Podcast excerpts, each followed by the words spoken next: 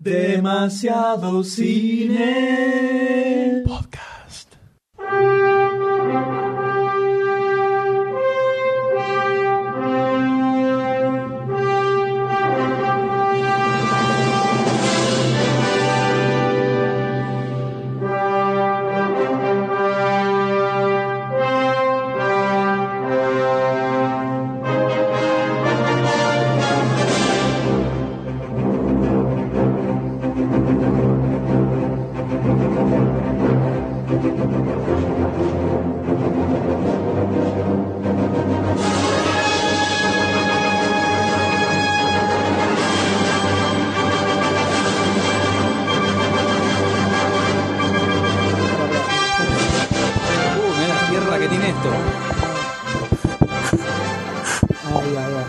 No, hace más de un mes, viste, que no, que no. lo sacamos y Mirá la. quedó acumulado. Pero- Pará, arranca, tiene unos yuyos ahí. No, Bueno. no, no, no, para eso no. Bueno. Eh, ¿Qué tal? ¿Cómo le va? M. Doctor D. ¿Cómo anda? Años que no lo veía. ¿Qué hace tanto ¿Cómo le va? ¿Qué hace? ¿Aflojó? ¿Aflojó? Aflojó, ahí salía, salía. ¿Cómo le va? anda? ¿Cómo, ¿Cómo va eso? ¿Cómo va la vida? El, eh, ¿Cómo anda ese fisicoculturismo? Bien, sigo con, con el valero, así, patín artístico, todo, todo. Todo, todo junto. Sí, full time, full time. Ya esto, ya le saqué filo a, la- a los patines y ya estamos ahí. Ya derecho, derecho, Sí, ya- indestructible, ya. sí, ahora, ya le puse acero indestructible, a, adamantium le a puse tus a. Claro, sí, sí, ya estamos, ya No estamos ahí. ¿Y usted cómo anda? ¿Sigue con el ballet artístico? Sí, dándole ahí tranquilamente, viste, haciendo los ejercicios del bulto para que se marque como tiene que ser, es todo un tema. Un tema, pero bien, bien, sí, bastante bien. Tengo un problema, tengo un problema con el giro. Viste, con el giro porque me tira, me tira abajo. Tengo que levantar mucho la patita, me tira abajo, pero lo estoy, lo estoy Ajá. ejercitando. Sí, pero acá falta. Ahí, acá hay, hay pará. un, hay un espacio vacío. Así. Yo estoy dolido. Yo hoy, la verdad, estoy dolido en serio. Porque una cosa es que, bueno, uno no, no puede venir, pasa, ¿viste? Pero cuando te dejan plantado, cuando te dejan esperando en la sí. esquina con la flor bajo la lluvia y nunca aparecen. Estamos ¿viste? esperando el, el mensaje de. De Barcini no, pues ya no lo esperamos. Porque sí, Pero- ya sabemos cómo es, pero que alguien te diga, sí, vamos, todo, y de repente desaparezca, ¿viste? No sí, aparece estoy, estoy, vamos, vamos, vamos ahí. Y No dice nada. Eso, ni mandó mensaje. En mi barrio, traición se dice, no sé. La verdad. Y se va a estoy- tener. Estoy muy dolido. Va a tener que acatarse las consecuencias. Realmente estoy muy dolido, no pensé que era. No pensé que era de esa calaña. ¿De quién estamos hablando? Estoy pensando en el señor Golsen, porque acá nos encontramos y le damos la bienvenida al público a este ¿Qué nuevo tal? episodio de podcast. Doctor D por un lado y M, M. por el otro. Y el señor Goldstein, que, Que- es como el tercer mosquetero. Ausente siempre- sin aviso. Ausente sin aviso. Se hizo la rata. Es muy grave eso, es muy grave. Porque lo que ha costado organizar este podcast, ¿no? Hace más de un mes que no. El 2 de mayo creo que subió. El, el último. sí. Y ahora Puede estamos ser. grabando, es eh, 11 hoy. Hoy es 11. 11 de junio, estamos grabando a las 12 de la noche. Sí, o sea, Fíjense el sacrificio, minutos- ¿no? Estamos a dos minutos del 12. Cómo el, el sacrificio que realizamos por demasiado cine. Sí. Y sin embargo, acá falta alguien, no sé. Ahora, ¿se puede decir que Goldstein no está acá por un problema de pollera? Porque no conseguía talle 15.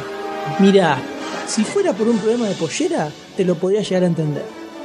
Pero creo que por otra cosa. ¿Puede ser porque no vino porque se le rompió la medivacha y se volvía loca por conseguir una sana? Dicen que sí. Dicen que fue, dicen que tuvo que ver con eso. Me parece que se le subió la cabeza el hecho de aparecer en la tele. Y ahora es famoso, ahora, viste, empezó con que callé, con que esto así no va, que el bolo. Quiero mi que, camerino. viste, claro, empezó con esa de quiero mi propio micrófono, viste. No. o sea, eh, eh, empezó con ciertas demandas que la verdad no da. Porque, viste, como aparece en la tele, todo, entonces cree que es una estrella ante Garma. Y no digamos dónde, porque si no, no lo para nadie. Estuvo ahí a pasitos de la presidenta, entonces eh, el tipo se cree que es Gardel. Sí, no.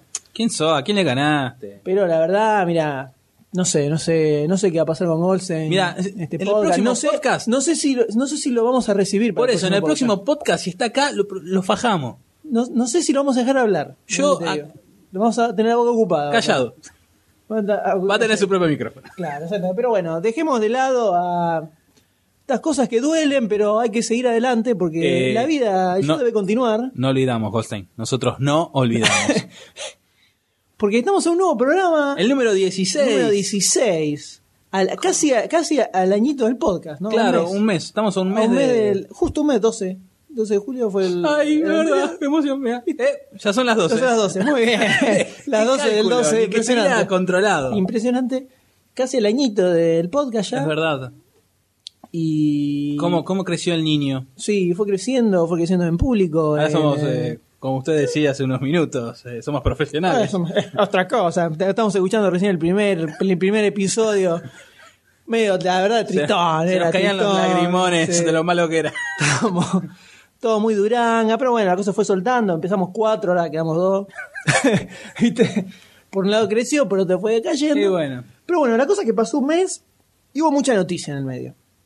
Pero sobre todo mu- mucha noticia comiquera. Sí. ¿no? Y que saben, creo los que ya escuchan, una de nuestras tantas debilidades es la historieta en, ge- en general. En general. Pero bueno, es de superhéroe de lo que más películas se hace, entonces es lo que más da con, con el sitio de Demasiado Cine. Así que en estas noticias de este programa van a tener una casi un 99% Un 99,9% repetido y un 0,01 Claro. original. Son todas noticias, la mayoría son noticias comiqueras. Vamos a una especie de especial comiquero en las noticias.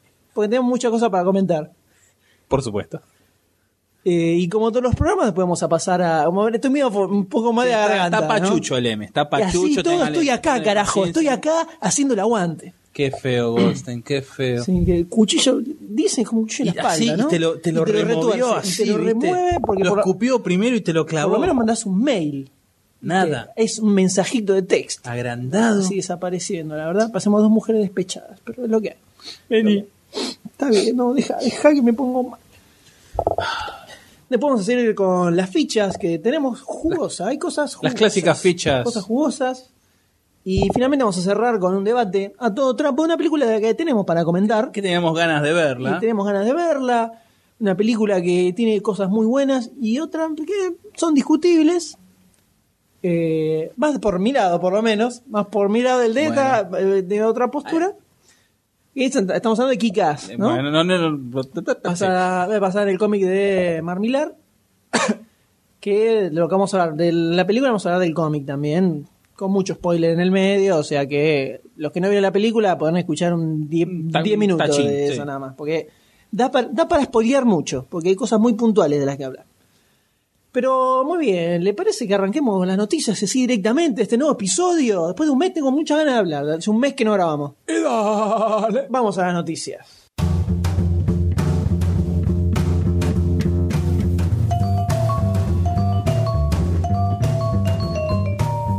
Vamos a arrancar con la primera y única noticia que no tiene nada que ver con historieta. Que- Ya está por ahí. Más o menos. Ya está por ahí. Más o menos. Que se trata de eh, la productora Guillermo del Toro que quiere hacer una nueva versión de Van Helsing.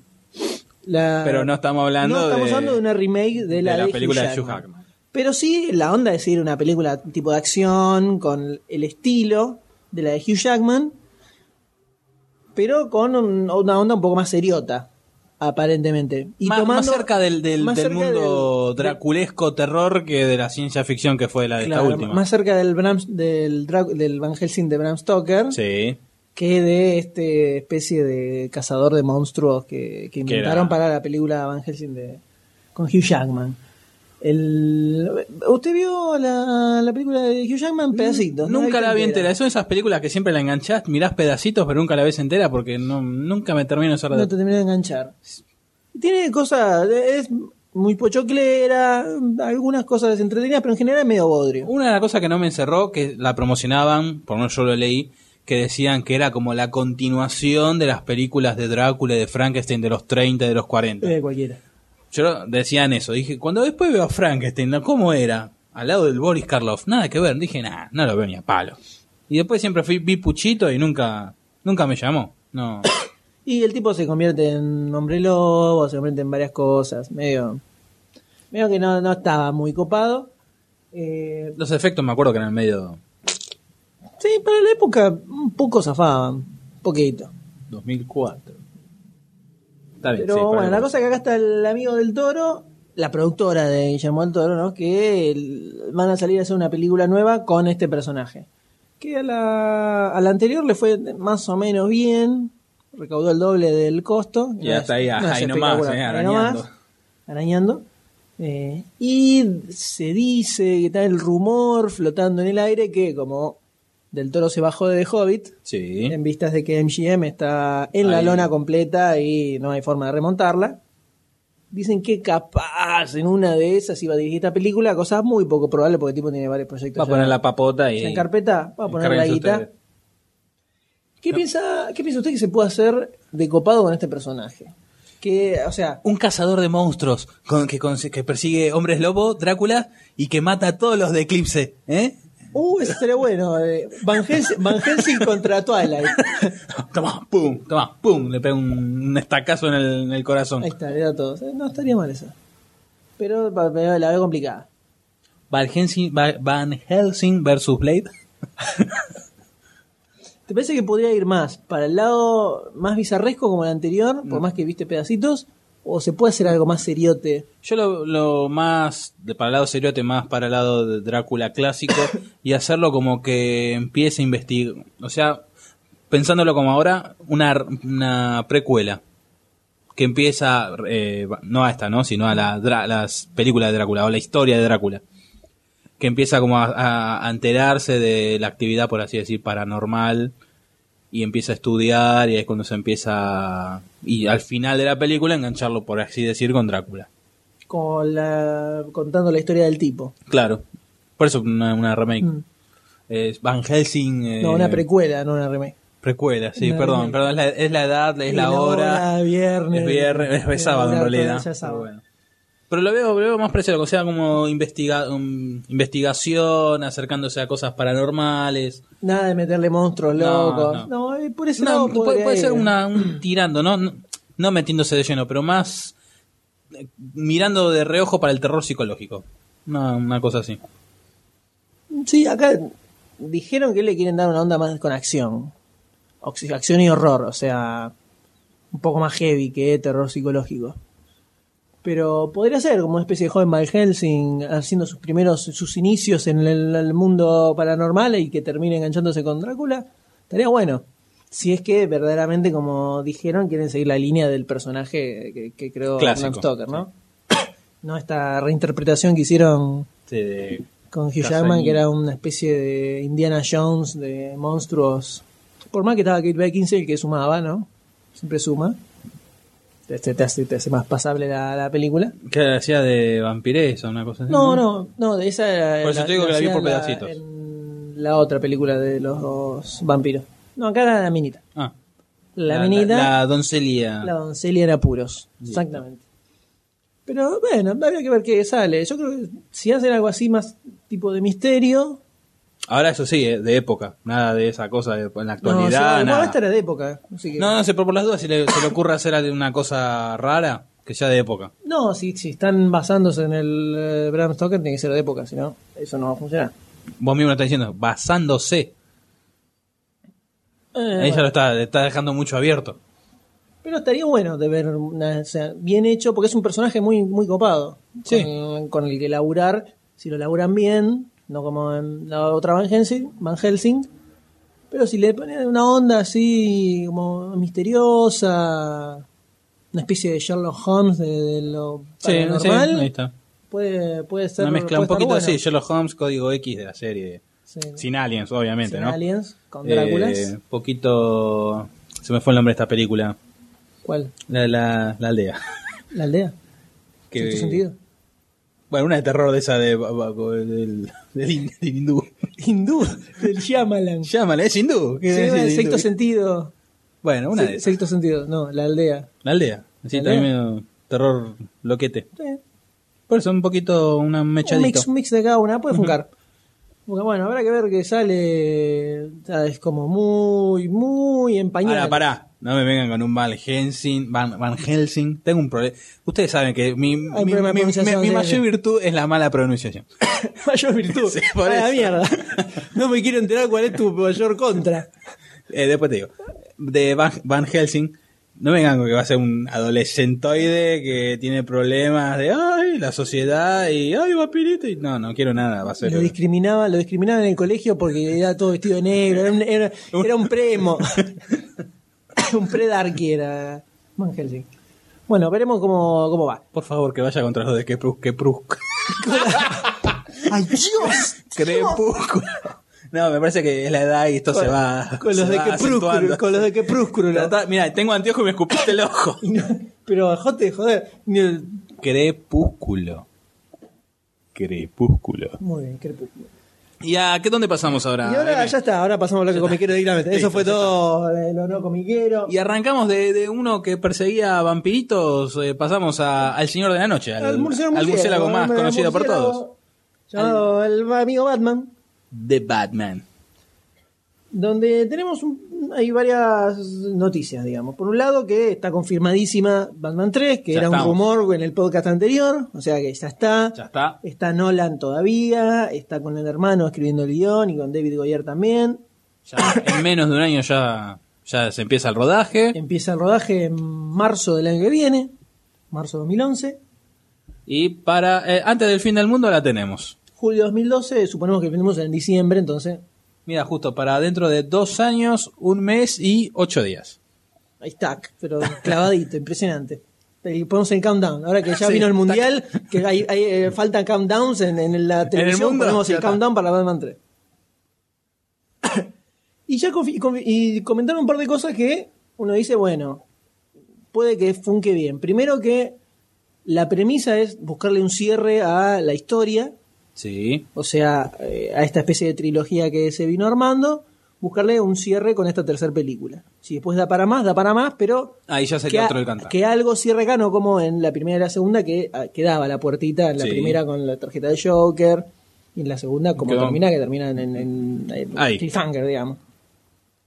Eh, entonces eso por un lado está bueno. Sí. Después también dijeron que no, no va a aparecer el Joker ni, ni ninguna de esas pavadas que decían que podía, podía pasar.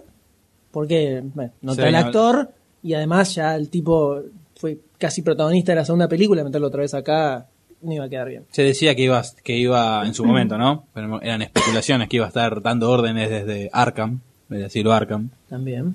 Pero bueno, a lo mejor si aparece, aparecerá pasando por una puerta que diga NN Joker, AK Joker. Ponele. Y, y después, aparentemente, el villano, que era algo que más o menos todos ya nos imaginamos, podría llegar a ser el acertijo. que de todos los villanos que tiene Batman es como el más creíble dentro de este universo un poco más real que, que armó Nolan para la serie de películas, ¿no? Ah, bueno, sí, para el universo Nolan, sí. Porque el resto son un poco más estrafalarios, un pingüino tipo capo mafia, puedes ponerlo, pero sí, Sí. es medio parecido a, al Joker. Ah, bueno, sí, no, sí. El acertijo tiene este plus de los acertijos, digamos, y que es bastante, Otro podría ser. bastante macabro. Otro podría ser Sasa. Sas. Sas. Sasa Sasa- es Sasaga por. Sasa es otra persona. Sas, sí, perdón. Eh, pero ese es más. no, es- ese Sasa no. ¿No? Ah, bueno. ese es Sasa. Sí, no sé. Sí, pero Sas es como más mm, de poca, un criminal de poca monta. No, y aparece. En la primera. Ah, en cierto. la primera. Sí, sí, es verdad. sí, es En la primera. No cuenta. Ya pasó. No cuenta. No va.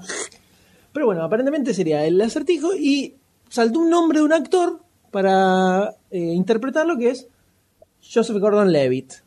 Y Que ustedes dirán, ¿quién es? Es conocido, ya es No, sí, conocido. obviamente. Muchachito que lo veíamos en... Empezó a actuar de muy chiquitito. Sí, de- muy chiquitito en la serie. eh, no, pero antes, de chiquito, chiquito, tipo, no sé, 8 años, 9 años, hacía películas con papeles bastante importantes. Y lo conocemos más por Third, Rock from the Sun, la serie Sí. de los extraterrestres con John Lithgow. Excelente, muy buena. excelente serie. Lo tuvo varios años y después empezó a hacer película tras película, creciendo mucho en, en los papeles que hacía, en Formándose como actor también. Muy, una especie de. DiCaprio. digamos, claro, un caminito parecido al de DiCaprio, DiCaprio, Brad Pitt. pero menos carelindo, digamos. Porque eh, no, no tiene. No, pues, no, no digo porque el pibe sea fulero, sino que no tiene la fama de carelindo de ¿Te gusta? DiCaprio, ponele. ¿Te gusta? Eh, no sé, eh. Eh, Capaz que le doy, eh. Y hasta ahora. Hasta ahora, una cervecita, nunca se sabe lo que puede pasar. Eh, me voy retirando. Pero. No, pero DiCaprio, Brad Pitt sí tuvieron fama de sexismo. Sí, sí, sí. No tanto. No, aparte ya em- es como empezó distinto. Sí, empezó, ¿viste? empezó actuando muy bien desde chico, papeles bastante, bastante heavy. Me acuerdo de una película que hacía de menonita, ¿viste? Esa, esa- Sí, los men- sí, sí. los, menonitas, los yankees, que son como de- Aldeas, una, una aldea, sí, congregación, que no me acuerdo si se había terminado, si terminaba casando con una mina en la ciudad o algo, algo por lo cual terminaba en la ciudad y se encontraba, se encontraba con la choque de choque de culturas, digamos. Pero muy chiquitito. Y esa película enganchaba en una época en cable una por semana más o menos. Y hace poco estuve en 500 días, eh, 500 días con ella. Eh, después hizo... Está en Inception. Sí, que por que eso Vamos a ver ahora... abrió acá. A ver qué. Y ahí entraron a joder con Nolan. Estaban grabando Inception. Ah, claro. entraron sí, a joder y dale, eh, dale, que te cuente. Y acá estamos. Ahí, ahí Y va a ser la prueba. podría- porque podría quedar. Eh, ¿Cómo lo ves? ¿Cómo lo ve al Gordon Levitt como el acertijo? Lo que decíamos eh, el otro día eh, charlando por, por mail. En- por lo menos la foto que puso Barcini es muy parecido a Heath Ledger. Tiene mucho aire. Tiene un aire a la sonrisita, Sí, los ojos. así, tiene, tiene un aire. Yo lo veo bien. O sea, ahora hay que ver cómo lo va también en este universo de Nolan, que ya el Joker lo deformaron, por así decir, del clásico que teníamos. ¿Cómo lo van a hacer a este? Me vino a la mente y tuve miedo. ¿Viste la serie de Batman? La de los Sí. dibujitos animados. Que como que reformularon todos los... Que el Joker era medio así, punk, medio feo. No sé, no, la- no me gustó y no, no vi más de los primeros uno o dos capítulos de esa serie. Bueno, yo estaba sin trabajo, lo veía. Eh, porque el. Joker parecía de Creeper. Sí, era horrible. No sé, se me ocurrió que iban, a lo mejor podrían hacer algo tirando a ese, a ese estilo. Me dio como miedito.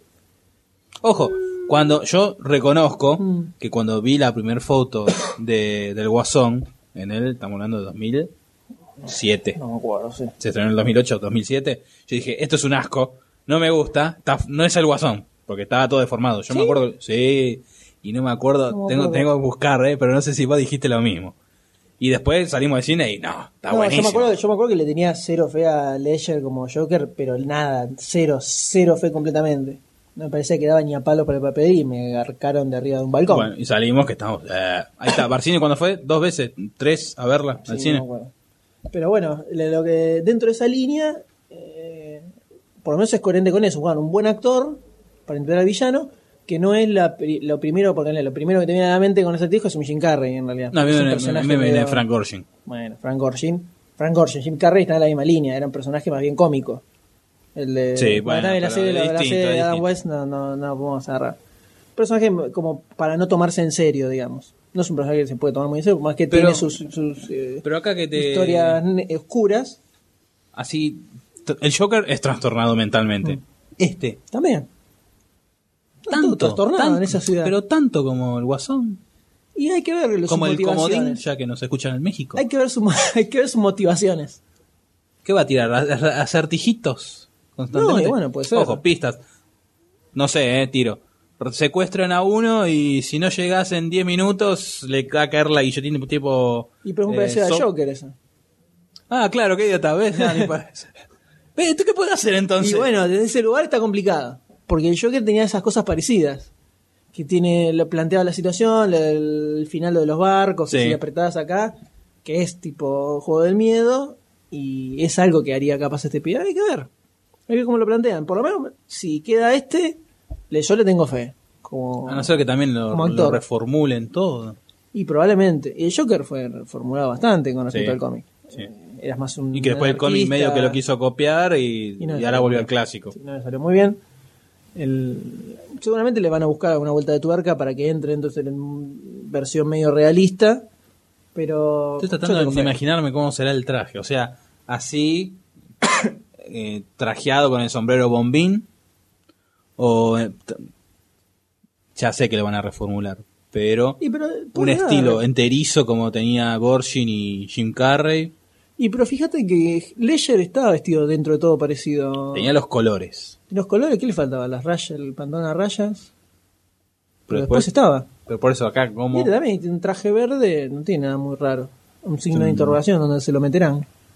Y lo van a tener tatuado en la frente, una cosa así. Oh, mira. Un tatuaje.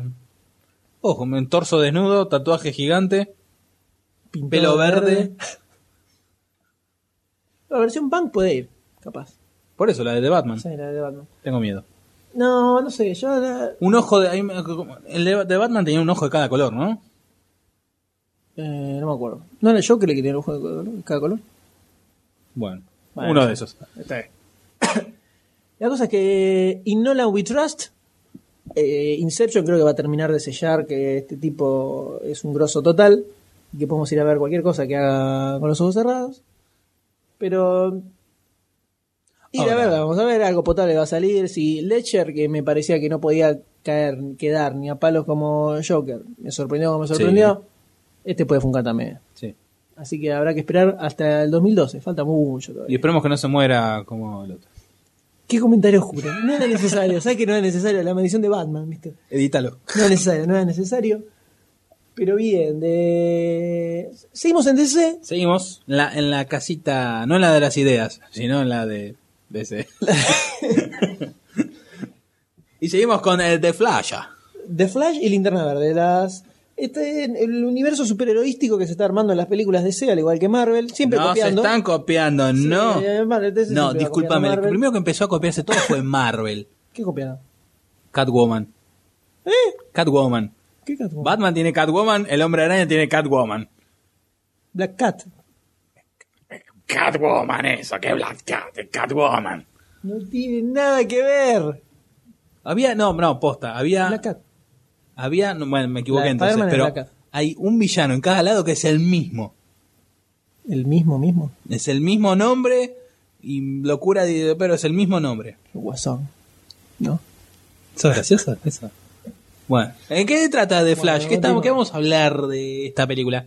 Y de esta película tenemos que se confirmó que la van a hacer primero, que no estaba hecha confirmada. Se decía, estaba ahí en el aire. Estaba ahí en el aire. Eh, Que contrataron los guionistas, que son los mismos de la serie, de la serie, de la película, de la película Linterna Verde, que son Greg Bernalti, Michael Green y Mark Guggenheim. Greg Berlanti. No, Ber, Berlan- Soy el doctor D y pronuncio como quiero las cosas.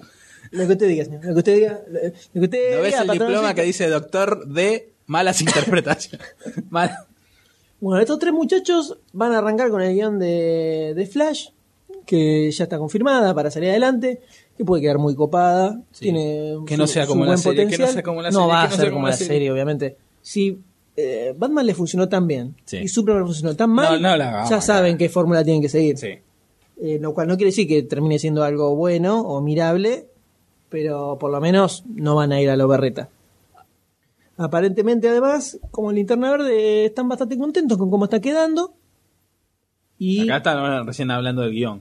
y seguramente, de Linterna Verde estoy hablando, ¿eh? Ah, Y de. Y se ve que la- el eh, público está bastante ansioso. ah, full. Ya dieron luz verde para ir armando el guion de la segunda.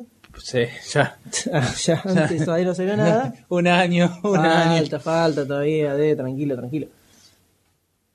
Y el tema es que, bueno, eh, hace varios años ya que venían dando vueltas, que sí, que se hace la película de Flash, que no, que va, que viene. Un personaje que tuvo su serie en los A 90, principios de los 90. que es- los primeros capítulos se lanzaron como película. como película en VHS acá. Que ellos, ¿te acordás cuando estaban los, en él estamos hablando del 2001, después de la crisis, que Tower, la extinta Tower, allá en la rural tenía los outlets. Y que fuimos a comprar los VHS, que me falta el primero, tengo el 2 y el 3 y no sé si el 4 y me falta el primero, el, El VHS primero. de la, toda la serie de, de Flash. de, de Flash. Que esto, la- me acuerdo cuando la vida estaba copada. Sí, estaba- bueno, la era muy estaba interesante como. Lo, lo que no me gustaba era el traje. Era como muy gomoso, ancho. Era como espuma. Sí, era horrible. El traje de goma espuma, los músculos pintados, Ahora este seguro que lo van a hacer como el linterna verde que va a ser CGI. probablemente. Porque para hacer todo tipo CGI. rayo, brillante. Y después me acuerdo que el mismo actor lo vi en una serie donde hacía de, donde hacía de un personaje de- que se disfrazaba de mujer y escribía y tenía un programa de televisión donde daba consejos femeninos. Era Ajá. hombre, pero Claro, sí, se disfrazaba de mujer porque no conseguía laburo y se me cayó todo. O sea, era pequeño y dije, no puede ser, No. Flash no, Flash no. Qué, ma- qué mal que están de laburo. Sí. No, no podía creer y- que Flash fuera un travesti de y, repente. y Superman trabaja en una, en una clínica haciendo rayos X. Claro, exacto. Entonces, pero la serie estaba buena, a mí me gustaba. Por lo menos. Estaba. No era muy eh, exigente en esa época tampoco. Mark Hamill como villano. El, el segundo. Juguetero, ¿no? El, algo así. Eh, no sé cómo es en castellano el, el nombre. Pero sí, va por, va por, ese ahí. lado. Creo que el segundo VHS. O el tercero. Sí, yo lo tengo. O sea, está en el. era uno de los, sí, era uno de los últimos. Porque Que en el primero se cuenta la historia. Que ya se notaba la decadencia Sí. y lo ves y decís, uh, esto es un paro en la cabeza. Que en, en su momento, el- por lo menos el- los primeros capítulos, los dos primeros, que era el, lo juntaron como una película, lo daba mucho Canal 13, me acuerdo. Es que en realidad fue una serie, no, no, no la pasaron como serie. ¿En Warner no la pasaron como serie? Pero bueno, yo estoy hablando de Canal 13 hace, Ah, cuando hace yo no tenía cable. ¿eh? Claro. Yo sé que en una época se pasó como serie en cable, porque la enganché algún, capi- algún otro capítulo. Pero. Bueno, acá. Era, el- era respetable para la época. Sí, sí. El protagonista va a ser Barry Allen, que es el segundo, Segundo. Flash. El Flash de la Silver Age. ¿Por la qué es el moderna. segundo Flash? Vamos a, a- a aunar Vamos a- eh, a- comentarios. A explicar, a explicar esta historia, que quedó ahí en un comentario medio mezclado todo y. Todo por, por la Probablemente culpa de ese... de ese tal Víctor que está ahí preguntando cosas. que no ¿Quiénes que son? preguntar. ¿Por qué hay tantos? ¿Qué es esto de dos mundos? La cosa es así. El, eh, En la década del 40... sí, en el 30 más bien. No, Fines del, eh, del 30. No, cuando pero- empezó la, ah, déjame la introducción. la- Hago la introducción general. En la época del, la década del 30 empezaron a salir las historietas de superhéroes. Finales de los 30. Finales de los 30.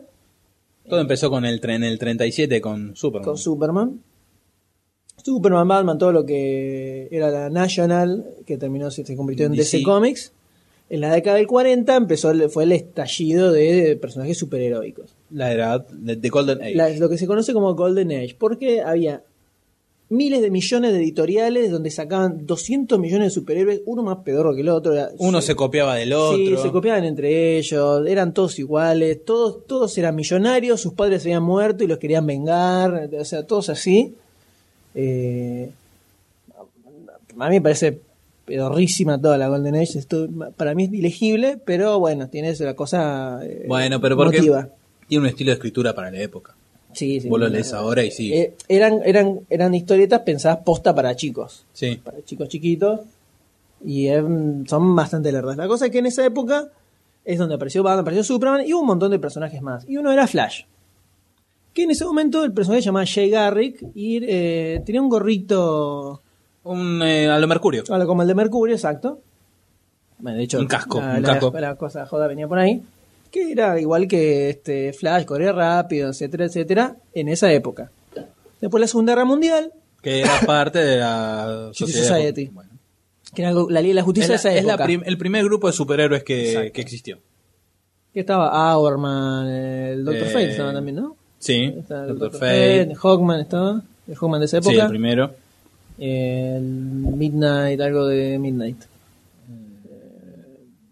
Bueno, el primer linterna verde. El primer linterna verde también, también hubo un primer linterna verde en esa época. Que no no- recuerdo el nombre.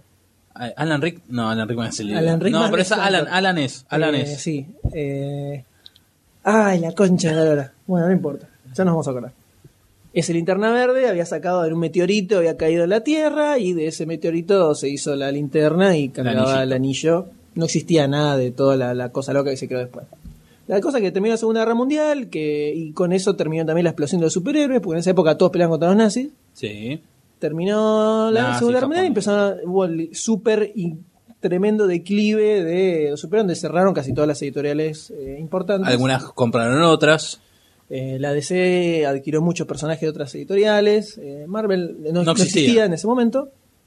Eh, No tenía, prácticamente no tenía competencia porque DC no, compraba. Estaba, estaba no con el nombre de Marvel, no me acuerdo cómo se llamaba lo que después fue Marvel, pero editaba cómics románticos, eh, más cosas de ese tipo. Que es donde empezó laburando Stan Lee escribiendo historietas románticas. ¿Eso no era la editorial que después fue Cuentos de la Cripta? No, no, eh, no, me estoy confundiendo con la historia de Matt, No, no, que no. empezó como cosa romántica. No, me estoy confundiendo. No, eh, no me acuerdo cómo era el nombre de, la- de Marvel, pero tenía historietas románticas de ese tipo.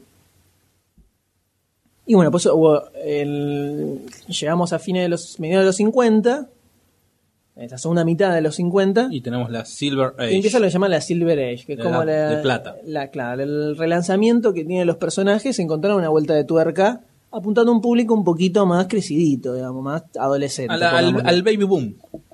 ¿Eh? El baby boom. ¿Qué digo? Cuando terminó la Segunda Guerra, volvieron todos y hubo una explosión demográfica. Es el baby boom. Pero no me dan los números del. Sí, pues si nacieron en el 45 a ah, medio de los 50, 10 años, Está 12 bien, ponele, años. Está bien. Vamos, de la, seguimos con la. el- Me lo enseñó tu tío, vamos, vamos, Ah, baby boom, vamos. baby boom, Bueno. Y ahí, el, ¿qué pasa? Ahí es donde aparece Marvel tirando sus, sus per- con sus personajes. Y DC dice, bueno, ¿qué hacemos? Tenemos un montón de personajes que quedan muertos en el limbo y, Y vamos a relanzarlos. relanzarlos otra vez. Entonces vuelve a aparecer Flash con otro personaje que es Barry Allen, vuelve a aparecer Linterna Verde, pero el Linterna Verde que Al Jordan. Al Jordan que más conocemos. Los que se mantienen son Batman, Batman y Superman se Superman. mantuvieron fijos y la Mujer Maravilla. Y después eh, no hubo mucho más. Estoy pensando, ningún otro. El resto son Shazam, sí, sí, Capitán Marvel, que lo compraron a otra editorial. Pero porque perdieron Sí, juicio. Aquaman, no sé si estaba. Sí, que estaba en la Sociedad de la de esa- Justicia. De esa época estaba. Eh, No, me parece que no, ¿eh? Porque mm, me parece que apareció de la Justicia. Con la, sí, con la Liga de la Justicia. La Todos los de la Justicia. Eran todos nuevos. Sí. Y por eso es la, el la eso. reversión. Sí, la mayoría aparecieron en esa época.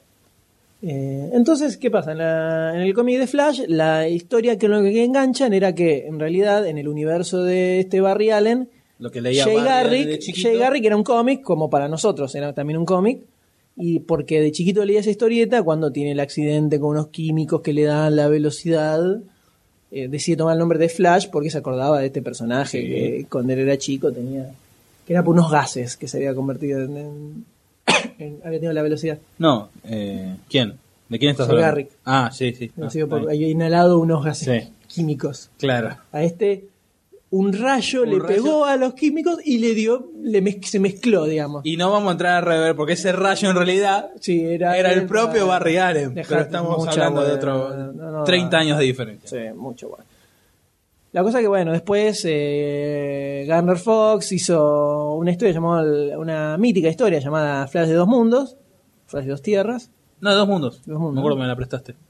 donde este Barry Allen viaja a una tierra paralela, que era, la, que era una tierra paralela del universo de historietas que leía. Estaba Garrick y estaba toda la- todos los superhéroes de los 40, digamos. Y ahí es donde empieza, ahí se encuentra con Garrick, con el otro Flash. Y ahí es donde se crea el multiverso y esto de todas las tierras de DC y todo el quilombo que quienes hayan leído cómics de DC la han, o la han amado, que creo que son los menos, o la han recontraputeado, como somos la mayoría, por lo menos yo. Yo soy la minoría, ¿qué tal? ¿Cómo andas? ¿Vos te encanta el multiverso? Era, estaba, estaba bueno. ¿Qué tal? ¿Y Un ¿Qué tenía de bueno? Tenía cosas buenas. ¿Para qué qué? Tengo que empe- una cátedra. empezaste a leer después del 86 cuando no existió más. Y ¿Qué me pero, pero fui, con- fui comprando cosas viejas. ¿De qué? Te la te la regalo. Dejate de joder, una porquería. Sí, te digo que las historias eran lentas, que lo que estuve diciendo, lo que dije recién. Que porque para la época no, no se mantiene. Para eso después se inventaron los Elseworld, que funcaban perfecto para hacer esas historias. Ah, bueno, locas. sí, bueno, porque eso vino después del 86. Y bueno, pero eso de que no, ¿y qué hacemos? Y viajemos a la Tierra 35, vamos. Y bueno, vamos. mirá, acá son todos cartoons. Y de- ahora están volviendo. Pero, Ya volvieron, lamentablemente. sí. Todas las tenemos una 52 película. tierras. Pero me hiciste por las ramas. Eh, estabas que se viajan a otra tierra y la mayoría lo detesta y la minoría lo Bueno, eso, am- ama. el- eso es al margen. Y después, bueno, más en la era época moderna, este Barry Allen muere en el 86 en Crisis en Tierras Infinitas. Eh, todo se esto sacrifica- en- a principios de los a finales de los 70, si no me equivoco, aparece Kid Flash, eh, que es Wally West, que es el sobrino de Barry Allen, que tiene sobrino por parte de señora. Exactamente el mismo accidente que tuvo él. Exacto. Rayo, rayo químicos, velocidad. No sé por qué no hicieron un ejército de flashes ya que estaban, pero bueno. y, Bueno, y es el eh, sidekick, el niño, porque en esa época estaban de moda los sidekicks. aparte recién aparecían los Teen Titans también, que estaban, todo. estaba el hijo de Aqualad. Estaba Aqualad, estaba Robin, eh, había varios pendejitos. Y en el 86, bueno, Barry Allen eh, se sacrifica por la humanidad. Y queda Wally West, que en ese era Flash, era Kid Flash, Pero ya estaba bastante grandecito. grandecito, estaba, tenía unos huevos Digamos que importantes. está ahí esperando que se muera el otro para Claro. ocupar el traje. Y agarra el traje. Era un Flash distinto. inexperto también. Ah, porque el otro era más señorcito, este era más boludo. Pero se ganó un lugarcito en nuestros corazones. Eh, sobre todo porque se empezó a, empezó a editarse acá. Cuando recién apareció El hombre de de que era como Flushman. Flushman. Pero la serie era el, inicio de la serie norteamericana. Era. Entonces lo- le tenemos un cariño especial. Sí. Pero bueno, finalmente terminó regresando. De la misma forma que Al Jordan regresó, regresó Barry Allen también. Eh, cuando se quedan sin ideas empiezan a refritar personajes viejos. Y va a volver Batman, claro que sí. Sí, ya está, Sí, está ya volviendo. sí, ya está. Se está tomando falta- el 60. Le, le está- falta, le faltan tres meses y termina Sí. de volver. Va, miniserie de seis números. Y. No, no, la vamos a matar y no va a volver, ¿eh? No va a volver, No, le vamos a dar no descanso. Dijeron eso. ¿Cuándo? Te traigo, te traigo una, No, una comiqueando, dice la no. historia. No, porque a partir del 2000 vamos a jubilar a varios superhéroes y nota entrevista a no sé quién de allá de Estados Unidos. Pues vamos a jubilar a varios porque ya estamos cansados y la vienen, la siguen, la siguen No, ni a pendeja. palo. Era imposible eso. Era obvio que en algún momento. Es que la busco en serio, la- es más, no sé Está si la tenés vos, pero eh. es una boludez que deben haber dicho ellos.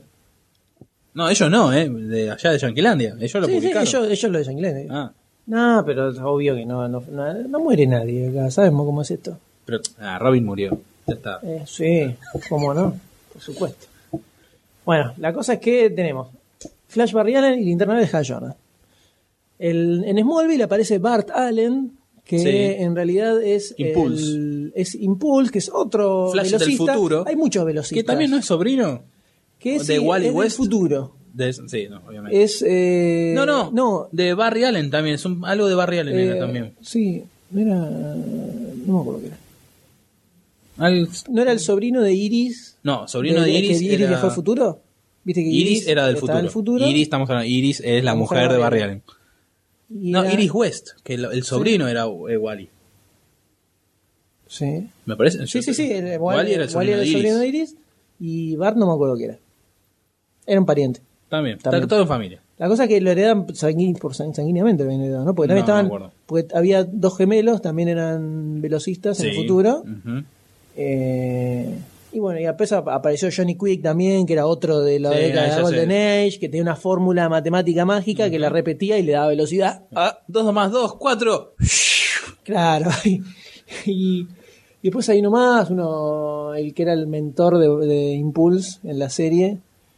Uno, No, un no. traje azul, que no me acuerdo el nombre, son muchos los que corren rápido. El otro día un amigo me preguntaba, la clásica pregunta, ¿Superman le gana a Flash? Y la respuesta es eh, sí. No, Flash, Hay un cómic. no, se ganó. no le ganó Superman. No, le ganó Flash. ¿Posta? Sí, imagínate, Flash, lo único que puede hacer es correr y le gana a Superman, el pibe se suicida. Pero Superman no tiene le- sentido su vida. No, le ganó por una milésima de segundo, una pelotez así. Ah, eso sí me acuerdo. Le ganó Flash. Ah, si no, pobre pibe, ya está, se jubila y se pone una panchería. No, escúchame. Y sí, si lo único que puedes hacer, el pibe te, te caga, no va. Está bien. Entonces, no, ganó, ganó Flash. Y bueno, ya que estamos... Pelotudez acá- que estamos hablando. Sí, vergüenza. bueno. Edita. Y ya que estamos acá metidos con el muchacho de los rayos y los eh, rayos rojos y los rayos verdes, ya que estamos, vamos a hablar un poquito del nuevo logo de. Bueno, nuevo. La reversión, el remozado logo Verde. de Linterna Verde. Vos ves un anillo ahí adentro. Yo vi un anillo ahí adentro. Es de nada, canto. ¿Cómo se dice? ¿Cómo se dice? De canto. De, canto, costadito. sí, de costadito. Está perfecto. Yo no, A ver. Para mí es el reflejito del, del borde. No, no tenemos. No lo tenemos. Y bueno. Para mí es el reflejito del borde de la linternita que, que se ve así. No, por si no también tendría que tener una cosa por, eh, con volumen el resto de- del logo. Y tiene. No, el volumen del, del- No tiene tan brillante, pero bueno, porque ahí está la luz, la luz loca. Lo que sí me gusta es que es el viejo logo, no es el nuevo. Es verdad. Es verdad. El recto Y de- ya lo van a cambiar en el estudio de- también, entonces, para que se parezca. Kyle, Kyle Rayner. Kyle Rayner. El- Bueno, ya que estamos con esto, traemos de hablar un poco de cine, ¿no? Ya que estamos Claro, en este claro. podcast. La gran pregunta gran podría ser, ¿qué actor podría interpretar a Barry Allen? ¿Qué actor? Qué buena pregunta, no, No. había pensado. Porque a mí el primero que me viene a la mente es el que ahora va a ser Capitán América, por ejemplo, que me parecía como quedaba. No, Sí, eh, por el corte de pelo. Y la onda da. Pero no sé si no tiene que ser un poco más Madurelli. Pero ya si la edad te iría por la de Ryan Reynolds. Ryan Reynolds Sí, podría Ryan ser. Reynolds. es verdad. Ahora que no pienso. Pero ¿no? no, le, no va a funcar, ¿eh? No. No, no. No, no, no. Pará, Los pará. cameos no van a jugar. Desaparece Flash, aparece linterna verde. Desaparece linterna verde, aparece Flash. Y de repente que aparece Flash y tiene el, el cosito, el cosito de linterna verde, uh, el anillo puesto, no. Un linterna verde, no. Un Flash verde. Claro. Eh, Nerd. El. ¿Quién? para mí un desconocido. Eh, ¿Cómo, ¿Cómo vamos a decir el nombre No, de bueno, pero estoy, no, estoy diciendo. A ver, algún actor conocido que pueda llegar a dar. Ryanelo ya está en linterna verde, no puede hacer cinco personajes al mismo tiempo. El, Ah, el jugar- Chris, eh, ¿qué? Chris Hemsworth, Wentworth, ¿cómo es? Pero es Este. Thor. Bueno, pero te- Hemsworth. Ese podría ir. Ya sé que es Thor. No puede, es Thor. Ya sé. Bueno, discúlpame. Tenés a eh, como es Johnny Storm que está haciendo linterna verde. Dejate de joder vos también. ¿Qué? Johnny Storm es Capitán Johnny. Storm no. Eh, Está haciendo Capitán América. Bueno, Pero es la misma editorial, por lo menos. bah, pero te estoy diciendo si tú. Vos, vos preguntaste a un actor. Deadpool y es. Vos preguntaste a eh, un actor. ¿Vos preguntaste a un actor? Bueno, Bueno, está bien, Chris Hemsworth. ese podría ir. Afeitado, ¿Y Chris pelito corto. Pine? Muy pendejito. Mm, sí, me parece muy, muy. Sí. Sí. Pero más o menos la onda de Chris Hemsworth. Sí, pero el otro como que te- tiene más chapa, me parece. Más. Macho. Más macho a la mierda. Está bien que. Ah, puede ser. Ojo, también cuando fue lo de Ryan Reynolds como Al Jordan, todos dijimos ña, Sí, ña, ña, y lo ahora. Bloquearon, lo bloquearon bien. Por eso. Puede ser, sí. Habría que ver. Y la otra pregunta es saber que, cómo será el, El encuentro entre los el dos encuentro personajes. entre los dos, porque María, ahí da, o sea, Batman, el que está complicado que es Batman para meterse Sí, en, por todo el este, universo. en este quilombo que viene a armar al estilo de Que los por Vengadores. eso no lo quieren hacer Marvel, meter para la Liga de la para Justicia. no cagarlo. Al, lo que está haciendo DC es igual que Marvel está sacando películas de personajes independientes para llegar a los Vengadores en el 2012, 2013, 2014, Sí, cuando los. Eh, DC dijo, hagamos lo mismo. Entonces están sacando La idea- Flash, Linterna Verde, van a sacar Superman. Hacer una película por, por verano para reemplazar lo de todo lo Harry Potter Hmm. y, e, e ir estrenando una a una a una y hasta el final reventarla con La la Liga de la Justicia que le tengo, mira, me va a doler lo que voy a decir, le tengo más fe a los Vengadores que a la Liga de la Justicia. Y pero todavía no, es que todavía no vimos, nada de todo esto. Ya sé, sí, o sea, no, Marvel también, ya estuvimos eso. viendo cosas que funcionan mejor que otras, pero dentro de todo el resultado es positivo por lo menos. Sí. No es un bodrio. Sí, acá no hay base, DC, único es... DC saca el Batman de Nolan y no tiene nada. No, porque van a Todo empezar bodrio. Linterna Verde, después le va a seguir Superman, después Flash, porque por, por- Mm, sí, se ve más movido lo otro que lo de Flash. Mm. Por, por lo de Superman ya está, ya hay un guion. Flash están, recién juntaron a los pibes. Sí. Este, después, ¿qué otra? Mm, ¿Una más? no, creo que la Justicia. Bueno, Directamente. bueno. Bueno, pero bueno. Qué raro que todavía no están haciendo algo con la Mujer Maravilla, ¿no? Y eso estuvo dando vueltas mucho tiempo, que esto, que Sandra Bullock, que Jennifer Connelly, que Ujú. Sarasa, y que vaya, para mí no le ven el, no le ven la beta económica, la beta comercial. O, al- sí, una que... No, la, película estaba buena, la película la, la película animada. animada está muy buena. Y, Y un tiene- poquito... tiene mucho para- Un, un poco dura, como más para adulto que para Mm. Los chicos. Y tiene personaje que tiene edad para película full. Sí. O sea, si estuvieron con una serie, el- con la serie de los 60, eran 70. 70. Con... Y estuvieron sa- sacando guita a cagarse con eso. Imagínate si no hacer una película con la gente ahora. Sí. Puede dar y que chapé con Superman y toda esa bola. Pero, ¿cómo sería el encuentro entre Linterna Verde y Flash en la película? Yo me lo veo más al final. Tipo un epílogo, así. Sí. un- Hola. Un minuto. Te- Hola, ¿qué haces? ¿Quién sos? Linterna Verde, Flash. ¿Qué tal? Un gusto. Vamos a tomar Ah, un café. Vamos. rojo. ah. Uy, qué lindo traje. ¿Dónde lo compraste? No, lo que pasa. Me lo hizo mi mamá. Uy, qué lindo anillo. Yo tengo uno igual, mira. Este lo compré en una comiquería. ya No, se una- esto se divirtió un poco. ¿no? Sí. Se está. tiene mucha agua. El. Yo lo veo puede ser al final, tipo como lo, está, haciendo- lo que está haciendo Marvel. Mm. Que viene, aparece a quien sea, ¿no? Un personaje del otro, Flash o Linterna Verde, decir, che, flaco, viste un problema, tengo un problema, vení. Y Ah. así. O se inventan, aparece Amanda Waller. Iba a decir Maxwell Lord, mira. Sí. Ah, yo me imagino Amanda Waller, no sé por qué. Pero es más para el Escuadrón Suicida. Y pero últimamente estuvo apareciendo un poco más, apareció en una de las películas estas de la de Batman y Superman, creo. Apareció. Ah, sí, sí, sí, sí. Bueno, como ahí da, da más tipo Nick Fury, digo, ¿no? ¿En qué habrá quedado la película de Escuadrón Suicida? Bueno, En la nada, en la nada. para variar. En fin. Y ya Pero que está- bueno, seguimos hay en los cómics. Sí, adelantemos un este poco, especial. estamos, estamos yendo por las ramas demasiado y tenemos mucho por delante. Y seguimos con cosas Ahora que... pasamos a Marvel, Exacto. de DC. A la casa de las ideas. Eh, tenemos dos cosas.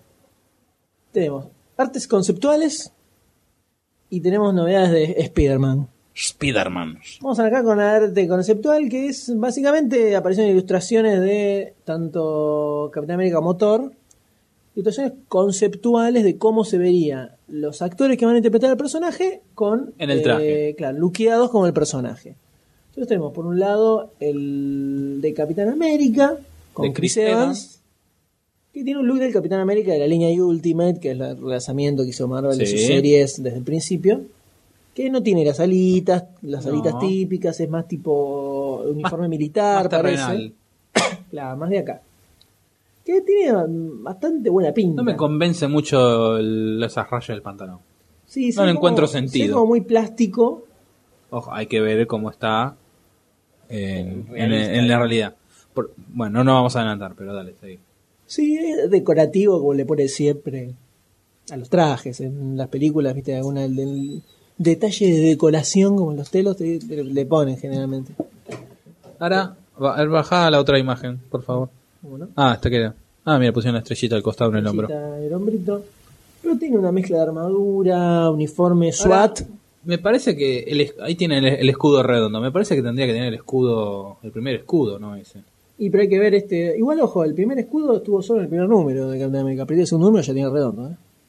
No es que lo tuvo en los. En Yo la- digo en para que 60. ya lo metan en- con la película de Iron Man, que siempre No, ya tiene los una, redondos. una cosa que nos pusimos a especular en los comentarios era: ¿qué pasa si el padre de Iron Man, a quien ya le dieron, Ah, ya le ya te dieron bastante casé. chapa, le dieron Sí. chapa con como fundador de Shield, Sí. le dieron chapa como que estuvo metido en cosas. Pero ¿qué pasa si tuvo algo que ver con el, el tema del suero del supersoldado? Claro. Y fue el que hizo el escudo y por eso Iron Man tiene el escudo, El escudo, en su ah, casa. claro. Mira cómo te armé, mira cómo te armé todo. Mirá cómo te- y se cierra moñito, le ponemos. ¿Vos te crees que se van a avivar de poner eso? Por algo el escudo aparecía ahí y se supone que Capitán América todavía no apareció. Se supone. Porque fíjate que al final de la... Bueno, no lo podemos decir. Pero... eh, Algo a- hay. algo aparece Capitán América en la segunda de Iron Man que te da a entender que Iron Man no sabe quién es. ¿Ubicás? Te hago la seña. Haceme la seña. Te hago la seña. ¿no? Está- Ah, sí, Man, sí, Le sí. hace así y le sacan. Sí, ya está. que Sí, no sí, sí, ver, perdón, sí. que lo había me, me- ojeado. me lo he olvidado, sí, me Bueno, he olvidado. Esa parte, el tipo no sabía qué qué era lo que había ahí. Sí, sí, sí. Y si Mago te muestra que tenía el escudito. Sí. Así que, puede ser, para mí puede haber algo. Sí, y no, fíjate que no, aparte le- te muestran que lo agarra así nomás para apoyar un cosa que no es que era algo que estaba laburando muy importante. Por ese lado puede, puede, Sí, puede haber una puntita copada. Ay, canta. Pero por lo menos se ve bastante bien el, el personaje, Sí. ¿no? Que en un momento decíamos que capaz que no daba. Sí, esta cosa acá, ¿qué es esa? Esto también te lo entiendo, pero esa línea ahí. Y son los detalles que le Sí. pone para que parezca más laburadito. En la vida real Sí. no existiría, pero bueno. Esas tramitas, esas boludeces se las agregan siempre. y por otro lado tenemos algo que está más complicado. Sí. Tenemos a, a Thor, que parece, de- parece salir de Spinal Tap, el muchacho. This is Spiral Tap. Eh, ¿Qué es? Y ahí tenemos problemas. Ese pantalón. Si la parte, eh, vayamos del torso para arriba, Sí, está bien. está bien más o menos. Tiene, la- tiene la mallita del, del traje de ahora, de la serie de ahora. Sí. Se supone, se supone. Yo me, lo- imaginé que iban a hacer más el de- original. hay una cuestión de, de ilustración, ¿no? Que la materialidad no se ve. Sí. Se supone que es más armadura lo que el tipo tiene, más que un coso de plástico. Acá parece muy plástico. Bueno. Eh, después, bueno, hay temas ilustrativos donde está la, la cabezota de, de- Sí, medio de- deforme, está la como alargada. medio extraño. Y la imagen que veíamos. Ah, no, se ve bien, ¿eh? Sí, sí. La, imagen, la imagen que había salido de él caracterizado Eso. se veía un poco mejor. Sí, quería poner eso. Pero después si ves el pantalón de cuero que tiene con Ah. las botas locas, parece un botas. rockstar. Parece de magneto las botas. Una onda X-Men. Parece que fuera un cantante de Poison o algo por el estilo. Parece un, un rockstar. Ya me veo el chiste, ¿no? En la película. Medio estiradote.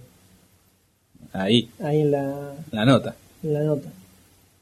Y acá, sobre todo en la imagen de abajo, que está ahí como. Parece que falta.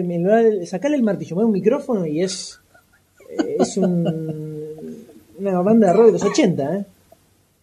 Muy impresionante. Europe. Europe. Europe. Ahí ya está complicado. Este lo veo- pero para mí es un tema de la ilustración que, Sí, no, sí. que no se lleva bien. Pero la foto que vimos daba esperanzas. Sí. Probablemente no falte mucho para que ya aparezcan algunas imágenes más copadas o, Dale. o algo un poco más avanzado. Pero todavía falta bastante para que se estrene. A ver, espera, poneme la primera fotito, por Pongo la favor. primera fotito. Poneme la fotito de abajo, por favor. Te pongo Deja, la vos. Scrollea vos. Sí, te- tiene otro peinado encima. Sí. Ahí tiene como raya al diome y ahí tiene más para el costado. No, pero ahí tiene el costado. Pasa que como invertido, fíjate. Está Sí. más para el costadito. Ah, sí. Bueno, pero vamos. Esperemos. Yo le, le pongo la fichita. Me- Le tengo más fe a Capitán América que a esta, ¿eh? Así como está choto, se supone que el tipo tiene que tener una especie de armadura vikinga de, Sí. de esos ajardianos. O sea, Por eso yo me lo imaginaba que iba a ser más, Más más, como el original, sí. el original no era tan bueno tampoco. ¿eh? Pero tenía, era más, más, más vikinga. Hubo que una esta. época en cuando estaba. eh, ¿Quién era el que estaba? Que fue uno de los guionistas. eh, Walt Simonson, cuando está el que hacía los guiones de, de Thor, que fue una de las épocas más grosas que tuvo en el cómic, creo que fue por los 80. El tipo le metió una armadura posta vikinga, le puso que ser barba grosa y vos lo veías era un vikingo zarpado. Y estaba muy bueno ese, ese traje, más, o sea, tenía más credibilidad viniendo de los sajardianos, ¿no? Pero esto está más complicado. Viendo esas, esas escamas también que es de una armadura, pero yo lo veo Aquaman. Sí, en realidad el cómic es más tipo malla. Sí, metálica, más de armadura. sí. Pero veo más Aquaman, hay más pescado. Sí, parece medio pescado. Escama. Parece medio escama. Pero habrá que ver cuando aparezcan imágenes reales. Y otro que está complicado.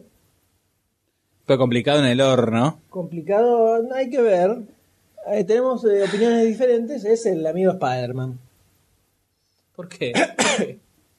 Y bueno, deciden hacer un reinicio. Es muy difícil sobrevivir después de la tercera parte, sobre todo cuando fue bastante floja.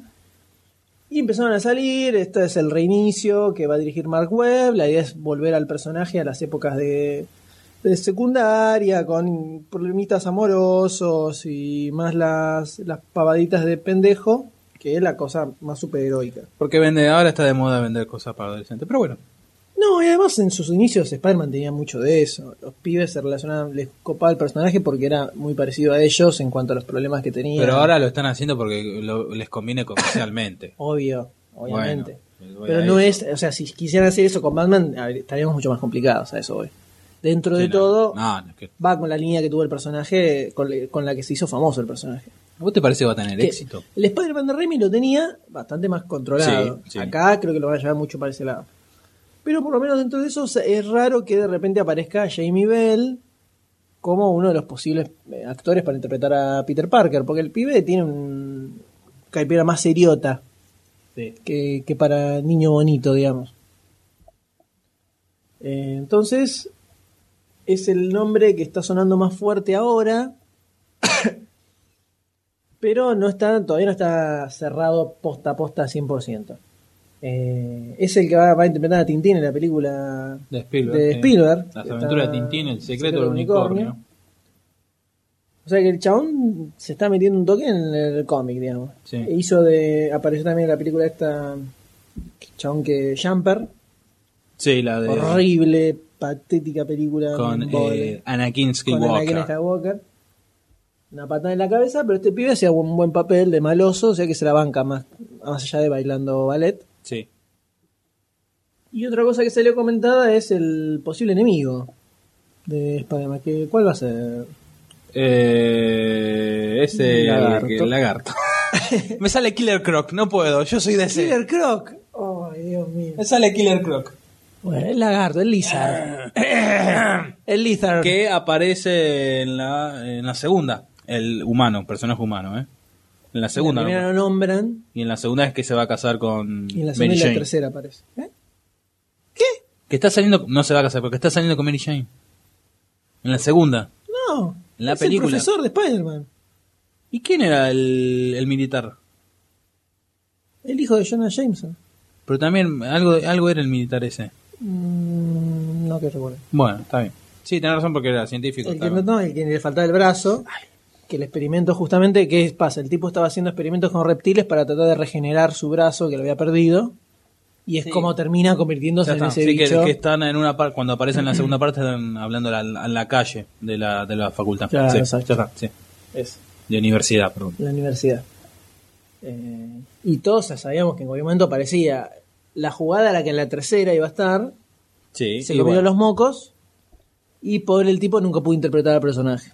Feo, ¿cómo te pasa eso? Y como le pasó al este el muchacho de color de en Batman del 89, que se quedó con la vena de hacer a dos caras en Batman Forever, lo que fue Batman Forever.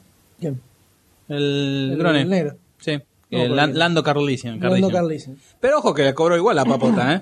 Por contrato, por más que no hiciese la película, tenía, le pagaban y el Ah, ¿él tiene contrato para la segunda? Para, para, hacerle para interpretar en un futuro, sí. Mira. Y no, le sabía interpretó eso. porque sí, No y quisieron igual cobró. le ah, está bien, Está entonces. bien. Yo no me quejo. No. Por lo menos. Sobre todo si Tommy Jones termina haciendo la pavada que hizo, menos todavía. Pero si seguía en la línea de Tim Burton, ojo, hay que ver un dos caras negros. Hay que ver, en la segunda ya derrapó bastante. Una tercera de Tim Burton hubiera sido. Por eso en la tercera produjo, la cuarta ya se lavó las manos. Entonces, para mí, mostrar los glúteos No. cuando se están poniendo el traje. pezones. y aparentemente un nombre que suena así más o menos es el de Michael Fassbender, que está también como posibilidad de Magneto en X-Men First Class, el reinicio de X-Men también, también juveniles. O sea, Marvel está tirando a la onda juvenil las películas de estos personajes. No me di cuenta. Eh, ¿No te diste cuenta de nada? No, no, para nada. El... ¿Sabes que estoy en la duda si ese muchacho no apareció en la película que vamos a debatir después? Eh, no, no apareció. ¿No? No. Como el... ¿Botones? Bueno, Como el botones. el... Dale. El- entonces, eh, como personaje está bueno. El Lizard, o sea, da, tiene una, una especie de onda Dr. Jekyll y Mr. Hyde un poco menos controlado. Sí. Eh, pero hay que ver si le quieren dar esta onda más eh, de colegio y juvenil. Tener un monstruo así directamente en la primera película, eh, no sé, me puede chocar un poco, ¿no? ¿Cuál pondrías? Y lo pasa es que las obvias ya están Sí. como que las, ya las engancharon. Y que no, no- yo no, no conozco mucho del mundo de la casa de las Y ideas. son todos obviamente. medio bizarros los personajes de Spider-Man en general. Eh, Más que un, Cra un Kraven, el el cazador, podías entrar un Punisher. Punisher apareció queriendo liquidar a Spider-Man sí. en sus comienzos. Eh, Pero sí, puede ser Ajá. puede ser raro, pero si está Michael Fassbender, yo a Michael Fassbender lo banco a lo que haga. El pibe la mueve, como Magneto la podría romper. sí, creo. lo veo más como Magneto. Cuando leí la nota en su momento. No va a ser los dos personajes, No. pero como Magneto puede ir. Yo acá lo pondría, la verdad, por una cosita, lo pondría al mismo actor que lo venía haciendo en las en las Anteriores. películas de Raimi, sí, porque el tipo, viste, Da- le puso Dylan, Baker, y él le puso huevo, viste, durante dos películas, todo, y ahora lo cagaron. No, pero no lo van a poner ni a palo. Ya sé, es muy Van a viejo, ¿verdad? Cualquier conexión con la. Seguramente. Pero bueno, uno siempre puede desearle Estaría bueno bueno al. Christopher Lloyd joven. Es muy, muy, Joven, muy, muy joven, ¿eh? probable, lo cual está bueno la propuesta que haces. Porque se puede super, realiza, super realizable, ¿no? Tómatela. Estaría bueno, dije. No, va, pongan uno. Bueno, tenemos que tirar algo que se puede hacer. tiraste así, una, el aire irrealizable. Un Humphrey Bogart. Un, Hum- un Humphrey Bogart de la década del 50. Pero bueno, de momento es todo rumor, todo rumor, eh, lo de todo rumor lo de Flash, lo de Batman, lo de... Va, está confirmado por sus, sus- los que lo están haciendo, pero también en el aire. Jamie Bell es el nombre que está sonando más fuerte para ser Peter Parker, todavía no está confirmado, lo mismo con, lo mismo con Michael Fassbender, que está confirmado por un lado para el otro. Yo de todas las opciones que había, creo que Jamie Bell es la mejor de todas lejos, ¿no? Porque por lo menos es el que, el que sabe actuar de los otros energúmenos que había con Bueno, él. sí, no, que querían poner el de, el de Eclipse también, se, había, se rumoreaba. Al salame este, sí, Sí, no, no no. daba ni a palos. Eh, a Jimmy No Bell- la iba a ver, ¿eh? a No Jimmy la iba a ver. A Jimmy Bell como Spider-Man lo veo, pero más en, en una onda de lo que venía haciendo Raimi. Eh, ponele a Jimmy Bell en un Spider-Man 2, me lo Sí, veo, pero ahí sí, perfecto, estaba pensando eso. perfecto y espectacular. Una excelente película, gloriosa por donde se la vea. y en esa onda sí lo veo. Ahora, tirado más infantiloide, no me da. Primero porque está medio viejo ya para ser de pendejo de secundaria. Y. qué sé yo. ¿Cuántos ¿viste? años tiene este muchacho? 20 años creo que tiene. Eh, bueno, 20, 20. 20, 21, no sé. O sea, Se no, es un las viejo, no es un viejo choto, ¿no? tenemos Pero es 1984. un No. Eh, habría que ver, ¿no? pero puede funcionar. ¿No? Puede Puede. funcionar. Igual, ya, con esto que le quieren hacer yo ya le tengo poca fe. ¿Por qué? Al, por esta vuelta de tuerca más Sí, eh, infantil, digamos. adolescentoide, sí, no, ya, yo ya, yo me retiro de, de la, de la ficha. Yo en ningún momento le voy a poner la ficha, ¿eh? ¿No? Nada. En cuanto aparezcan. Pensá que los efectos especiales van a ser un millón de veces mejor que los de Raimi, que era una de las cosas flojas que tenía el muchacho. Los efectos de, de las tres Spider-Man son bastante flojos. Ya va a estar mucho más copado, eso seguro. Y dentro Mm. de todo, cómo se movía el personaje, estaba bueno. 24 años. 24 años, ah, mira, más grandecito de lo que parecía. Y estaba, medio grande ya. Sí. Para estar de Ah, mira, en esta foto está con este Schne- Snyder, este, Snyder, River. ¿eh? River. Ah, Schreiber, bueno, Schreiber. Schreiber, Snyder, Schreiber, Snyder, River, lo mismo. Buckenheim, Este Lartois. Quilmes, no sé, Claro, está bien.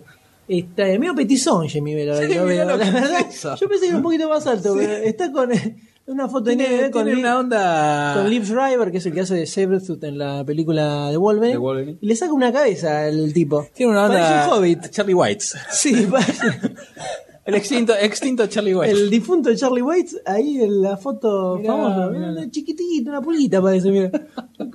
Dale, pibe, anda a comprarme pucho, chiquita. andale, andale. Sí, sí. Parece, qué niño, puede darle, puede darle para, para Sí, sí, tranquila. secundaria tranquilamente, eh. Va, va, vamos Jimmy B, carajo. Pero bueno, algo para contar sobre esto, doctor D. No, ¿Qué no. esperanza le tiene al proyecto? Esperanza, mira, después de, yo te soy sincero, me acuerdo, o tengo malos recuerdos de mi recuerdo, que fui medio desconfiado a ver Spider-Man. ¿La primera? Sí. Nunca fuiste Y- muy interesado con el personaje, ¿no? Ni nada No, no, porque yo ¿Habías visto las de los 80, esas de chico, tristísimas? de chico, que era levantar, levantaban uno y era un maniquí, se notaba que estaba todo duro Sí. y el flaco. Y que sacaba la telaraña y tiraban una red. No, en una red tiraban directamente. Una red de pesca. Eh, no, porque yo, bueno, como 3 millones de veces dije, como si 3 millones uno, yo crecí leyendo, pero porque se dio así naturalmente, que se me compraban o cosas de DC, Batman, Bueno, se Superman. publicaba acá. Todos son. Del, la, Argentina es No, deseísta. no, pero no, eh, no. acá sí, venía lo lo de de los chicos Novaro, de Novaro, las mexicanas sí, eran sí. todas DC. Sí, Cuando se empezó a editar acá era sí, DC, sí. era todo DC. Bueno, yo leía eso, leía. Miraba los dibujitos de eso, después estaban los super amigos y dibujitos no se pasaban porque todo lo de los Filmation de los 60 acá no, no pasaba. Entonces como que no, no crecí con el, en el mundo del en el universo de Marvel. Ahora ya en, en el 93, ahí empecé a leer algunas revistas de, de, Mar, de, de Spider-Man, pero en las viejas editorial Abril. Y ahí me empecé como a embeber un poquito. Pero no, igual fui medio desconfiado, porque tampoco nu- nunca me llamó mucho el personaje. No, está bueno. Ah, ojo, después de, después de ver la película sí, me gustó todo. Lee- Stan Lee tiene mucha onda. Sí, el, el tío Stan. Defiendo mucho el Spider-Man de Stan Lee. Gracias, va, pulmón. El pulmón me déjelo. Quedo, me quedo trabado. El Spider-Man de Stan Lee, que era mucho más jodón, eh, muy en la onda del, del de Sam Raimi, yo lo defiendo a full. A mí me parece un personaje excelente. El Spider-Man el Spider-Man tristón que está llorando todo el tiempo es un maricón. no sirve, ese es un choto. ¿Y qué decís? ¿Que este va a tener esa onda? No, este va a ser más pelotudo todavía, entonces no va. O sea, ya se va a ir de rosca para el otro lado. Ay, Mary Jane. Ah. Y lo quieren meter mucho con la, la, la, la pavada sentimentaloide y todo eso. Pero bueno. Ay. Habrá que ver, habrá que ver qué sucede. Por lo menos siempre tendré Spider-Man 2 para ver cuando. Siempre, siempre tendremos a Spider-Man. Siempre tendremos Spider-Man 2. Y vamos a hablar de las noticias que nos fuimos a la mierda con el tiempo. Y Sí, pasamos- buenas noches. Chao. Buenas noches, chao. Pasemos a las fichas ya mismo.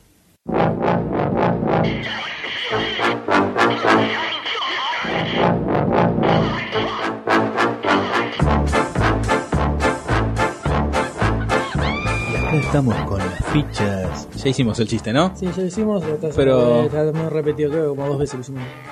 Bueno, ¿sabes lo que? Todos los días, fichas, la ficha. Todas las semanas, no todos los días. Y uno le queda, ve un micrófono adelante y dice la ficha, la, ficha. El otro día fui a un pamper. Iceberg, iceberg. A un pamper. Nah, dale, dale. ¿Cómo es el chiste? No, ya está, ya pasó. Ya terminó en la estación Río de Janeiro. Ay, qué chico loco, Ah. eh. Bueno, estamos, estamos con los fichas, venimos medio atrasados, así que vamos, Vamos a hacer meterle tres, pata. Vamos a hacer tres películas. Eh, vamos a arrancar con Megamind o Megamente, la nueva película de DreamWorks. Sí, de los mismos creadores de Shrek. ¿Y cómo entrenará a tu dragón? De Después pelotas. vamos a pasar a Machete, un trailer que salió hace, varias semanas ya, pero no tuvimos oportunidad de No. hablar de él. Y vamos a cerrar con el eh, recién aparecido trailer de no sabemos qué, de Pero- Mortal Kombat, pero está bueno, así que Sí, vamos a hablar va. sobre él. Y vamos rápidamente, como Flash, a la primera película. Este año. ¿Qué tal? Manos al aire. ¡Sí, Metro City! Oh, ah, ah. ¿Y yo a ti, ciudadano promedio? La batalla entre el bien y el mal Megamente. te enloquecerá. No van a escuchar nunca más de Roxanne Ritchie. ¿Ah? No temas, Roxy. No tengo miedo. Voy en camino. ¡Ah! Estoy temblando con mis botas de foca bebé a la medida. DreamWorks Megamente en 3D. En salas selectas. Megamind. Megamind o Megamente en español, película que está dirigida por Tom McGrath, que es el mismo que hizo Madagascar, más floja. Madagascar, Ah, eh, ah, floja, un par de cositas, pero floja. Que lo que tenemos es, digamos, la famosa historia de Superman, ¿no? Del eh, muchachito alienígena cuyo mundo se destruía y fue lo sacaron a una nave a la Tierra donde ganó poderes. Tenemos lo mismo, pero con dos personajes, uno bueno y uno malo. De un planeta vecino. Exacto. Que ya empiezan a ser enemigos desde la cuna, por así decirlo. Claro, desde el momento en que se destruyen sus planetas. Entonces tenemos a, al héroe, Metroman, que es eh, algo así como una especie de Superman, De Metro. De Metrópolis. Mm. una especie de Superman medio nabo, ¿no? Ya lo dije, pero mira, mira eso. Es igual a Alec Baldwin. Yo lo veo a Alec Baldwin. Sacale un poco de nariz, ¿no? Pero es Alec Baldwin. Sacar un poco de nariz, pera, pelo y un poco más de igual. Sí. Pero Igual. estás igual. No, no, no, lo veo tan igual, pero bueno, está bien. Si vos lo ves igual, está Y todo a bien, ¿eh? Megamind lo veo a Jim Carrey. Yo lo aprecio a Goldstein Mega Man. No sé por qué. El tamaño de la cabeza, la Por, pelada. por lo dibujado. Puede ser, puede ser también. Por lo malvado. Por lo azul cuando no respira. Cuando lo recamo. El- la cosa que, bueno, en esta. Acá tenemos el supervillano que tiene una mente gigante y por eso se llama Mega- Megamind. Megamind, Megamente. Que a lo largo de los años ha intentado conquistar a la Tierra. Pero sus intentos son siempre frustrados por Metroman, que es este personaje superheroico, que es inteligente, superpoderoso y es el bueno, digamos, ¿no? Del bueno de la película. Pero, claro, pasa que en un momento, accidentalmente, eh, Megamente lo mata a Metroman. Sí. Y ya el leitmotiv de la, de la vida de Megamind no Se existe. termina. El tipo se da cuenta que él tenía sentido cuando estaba el otro delante, el famoso dilema que se planteó en algún momento entre Batman y Joker. Claro. ¿no? De que Si yo no existo, vos estás. O Claro. si vos estás, yo existo. los dos coexistimos pues, sin uno no podía existir sin el otro. ¿Quién hizo primero a quién? Claro, exactamente. Entonces, él mismo decide crearse un nuevo oponente más fuerte que Metro Man. Por lo cual, eh, se le presenta la disyuntiva de si podrá derrotar a esta creación nueva que él mismo hizo para luchar contra él, porque sin, nadie, sin alguien bueno a quien enfrentarse no tiene sentido. Eh, o va a terminar siendo héroe, digamos, y cambiar su propia Por historia, sí, digamos. toda- Una- algo por el estilo. Que bueno, tiene su. Por un lado, tiene su punto de vista. Esta de la gente de Dreamworks, nos comentamos. Sí, sí, sí, al principio. Ah, sí, es verdad. Eh, tiene su punto de vista más, eh, podríamos decir, novedoso, original, que la película es centrada en un villano, Sí. ¿no? Y la historia está contada desde el punto de vista del villano. Con las cosas que se le plantean en la mente, cómo le molesta al héroe, Sí. y eso por un lado. Y por otro lado, está bueno el planteo de la relación entre superhéroe y archienemigo, Y el hecho de. de que uno se alimenta, uno existe gracias al otro, eh, tiene sus posibilidades interesantes. ¿Cómo Lo- te pareció me el pareció trailer? Bien. em, al principio iba bien. Ya de por sí la película, a mí me- al principio cuando se empezó a dar la noticia con el primer afiche las fotos acá con el celular. con. A mí me gustaba que se llamaba, la película originalmente se iba a llamar como el villano Overmind, o con doble O, o Overmind. Y me gustó, pues sonaba lindo, llamaba la atención, aparte el hecho de que, como decía la premisa, de que el enemigo, el archienemigo mata al superhéroe y el archienemigo pasa a ocupar el superhéroe, el papel El del superhéroe en el planeta, en la ciudad. Pero ya cuando le cambiaron el nombre para hacerlo más comercial, ahí ya como no sé, o yo me cayó mal ponerle Megamente, Megamind, me, me parecía, me cerraba más Overmind. Y ahora viendo el tráiler, me gusta cómo está encarado el personaje, el eh, Metroman, así re banana. Me, me vi un, punto medio, claro, un punto medio entre Los Increíbles y esta otra que no me viene a la mente, que ya me vendrá a la mente. Bien que venga. Es la edad, es la edad, tengo que tener en cuenta. Pero iba bien, pero ahí no, no me termina de cerrar. No, a lo mejor porque está en castellano, vi el trailer en castellano. Eso puede ser. Tiene Sale, algunas sale. cosas. eh, tiene algunas cosas muy DreamWorks. El trailer, que es como por ejemplo el, el personaje de la minita. eh, esos que. DreamWorks usa mucho esos, esos, esos diálogos rápidos con cambios de cámara, como cuando la mina le, Sí, el, tipo la- le dice una, una forma de matarla y ella le dice es una pavada. Pensado, así, trillado.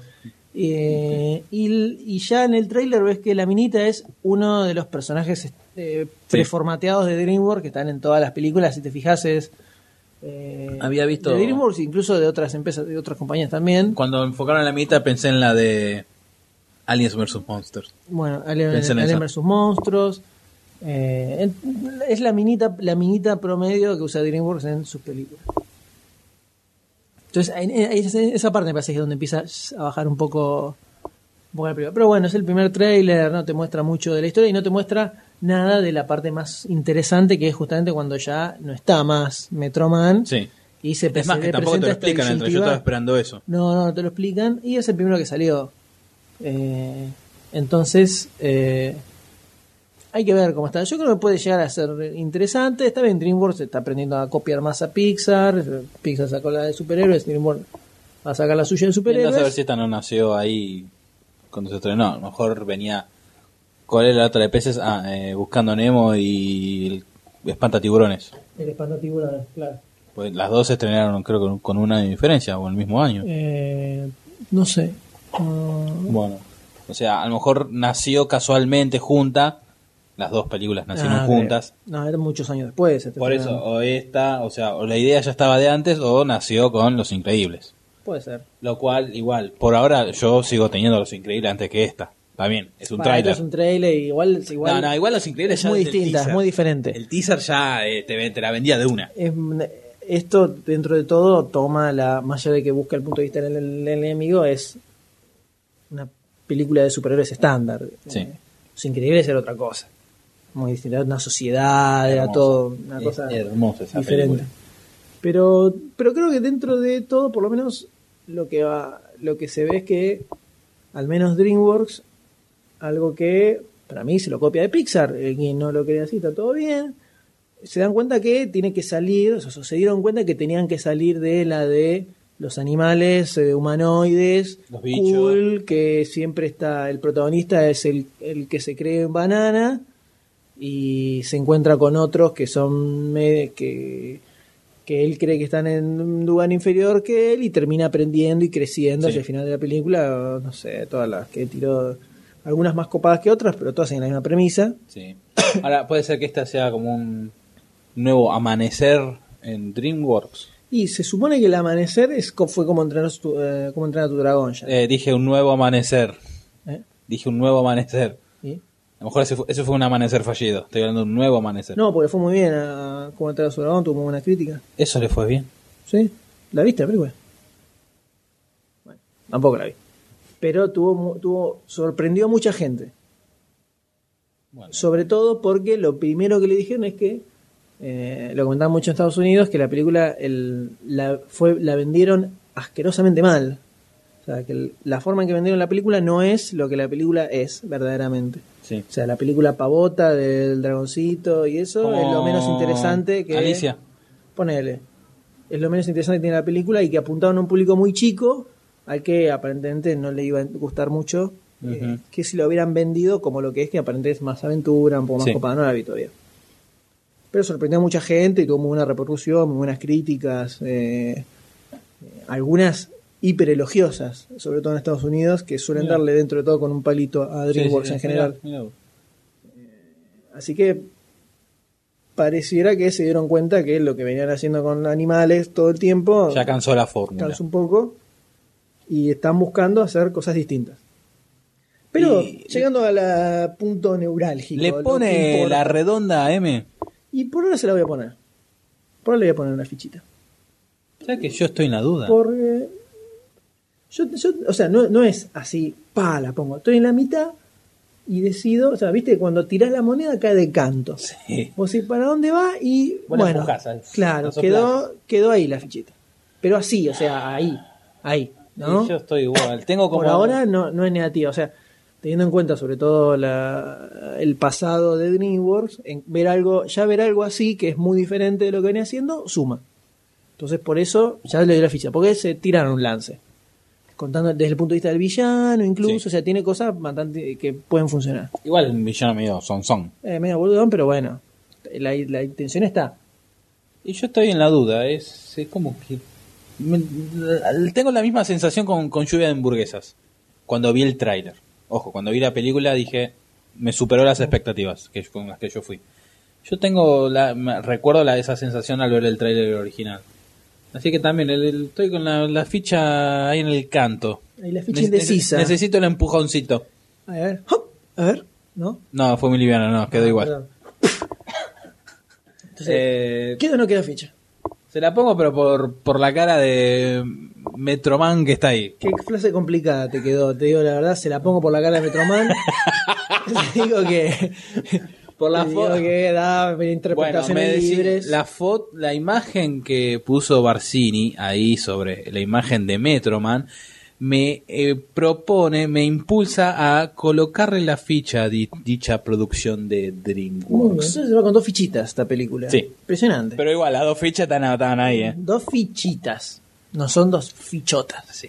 Fichotas, fichitas. Dos fichitas. Tenemos una nueva, un nuevo- nuevo nivel en fichas. eh, y siempre lo tuvimos, la rimo, que la repongo, que la, eh, la saco. eh, es, es todo un universo importante Claro. de las fichas, no es solo el pongo. La ficha de Tierra 2.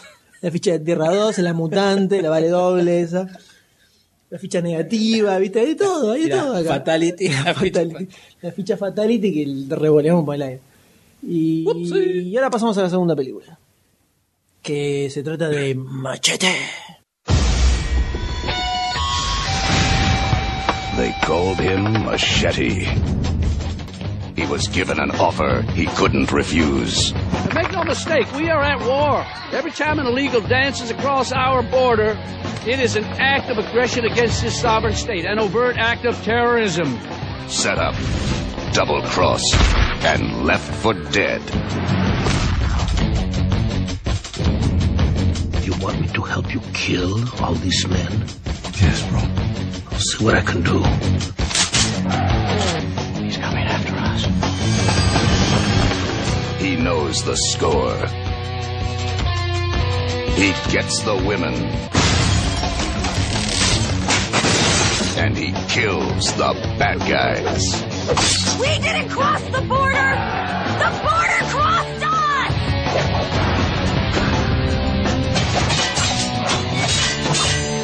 Well, this Cucarach's got AK-47s and he's laying waste to everything that gets in his fucking path. But they soon realized they just fucked with the wrong Mexican. Machete. Machete. Machete. Machete. La película tan esperada por el staff de Demasiado Cine. Así es, el famoso trailer de Robert Rodríguez. El, el fake que salió para Planet Terror. No, eh, Greenhouse. Greenhouse. Este, con el muchacho este, el, Dani Trejo. Viste, hay que pelotearla, bueno, no te sale, no me sale, no me salía el nombre, no me salía el nombre. Este, con Dani Trejo, que en el tráiler original eres contratado por un- una persona para asesinar a un senador. Él al final es traicionado, no llega a asesinar al senador y lo tratan de matar a él, acusándolo también por el tratar de Por el inten- intento, de Intento. crimen. pero todo se da vuelta, en realidad era la CIA lo que lo contrata, Claro. y se descubre que Danny, eh, Machete, era también de la CIA. Y empieza toda una, una horda de mexicans con machetes ahí para... Y el tipo quiere Vengarse, vengarse, ¿no? De quienes lo traicionaron. Y decide ir y matar a todo lo que se le cruzan por el camino. Todo lo que lograron, intentaron matarlo. Así es. Lo bueno que tenía el tráiler, aparte de estar eh, eh, filmado en la actualidad, pero filmado con el estilo de los 70, Mm. era todo eso de esos chistecitos, eh, por ejemplo, el cura con Chimi... Ah, no me acuerdo el nombre del muchacho. Chimichang. Sí, era una- Chimichang era, no, era el, el grupo. Bueno, el- la pareja, ¿no? Que, eh, padre, vengo a confesar, quiero matar un montón de gente. ¿Y tú, y tú me pides que te ayude? Sí. Bueno, haré todo lo que pueda, le Y dice el saca- otro. ya, ya, sale con dos- Está con buenísimo. dos recortadas. Está muy bueno.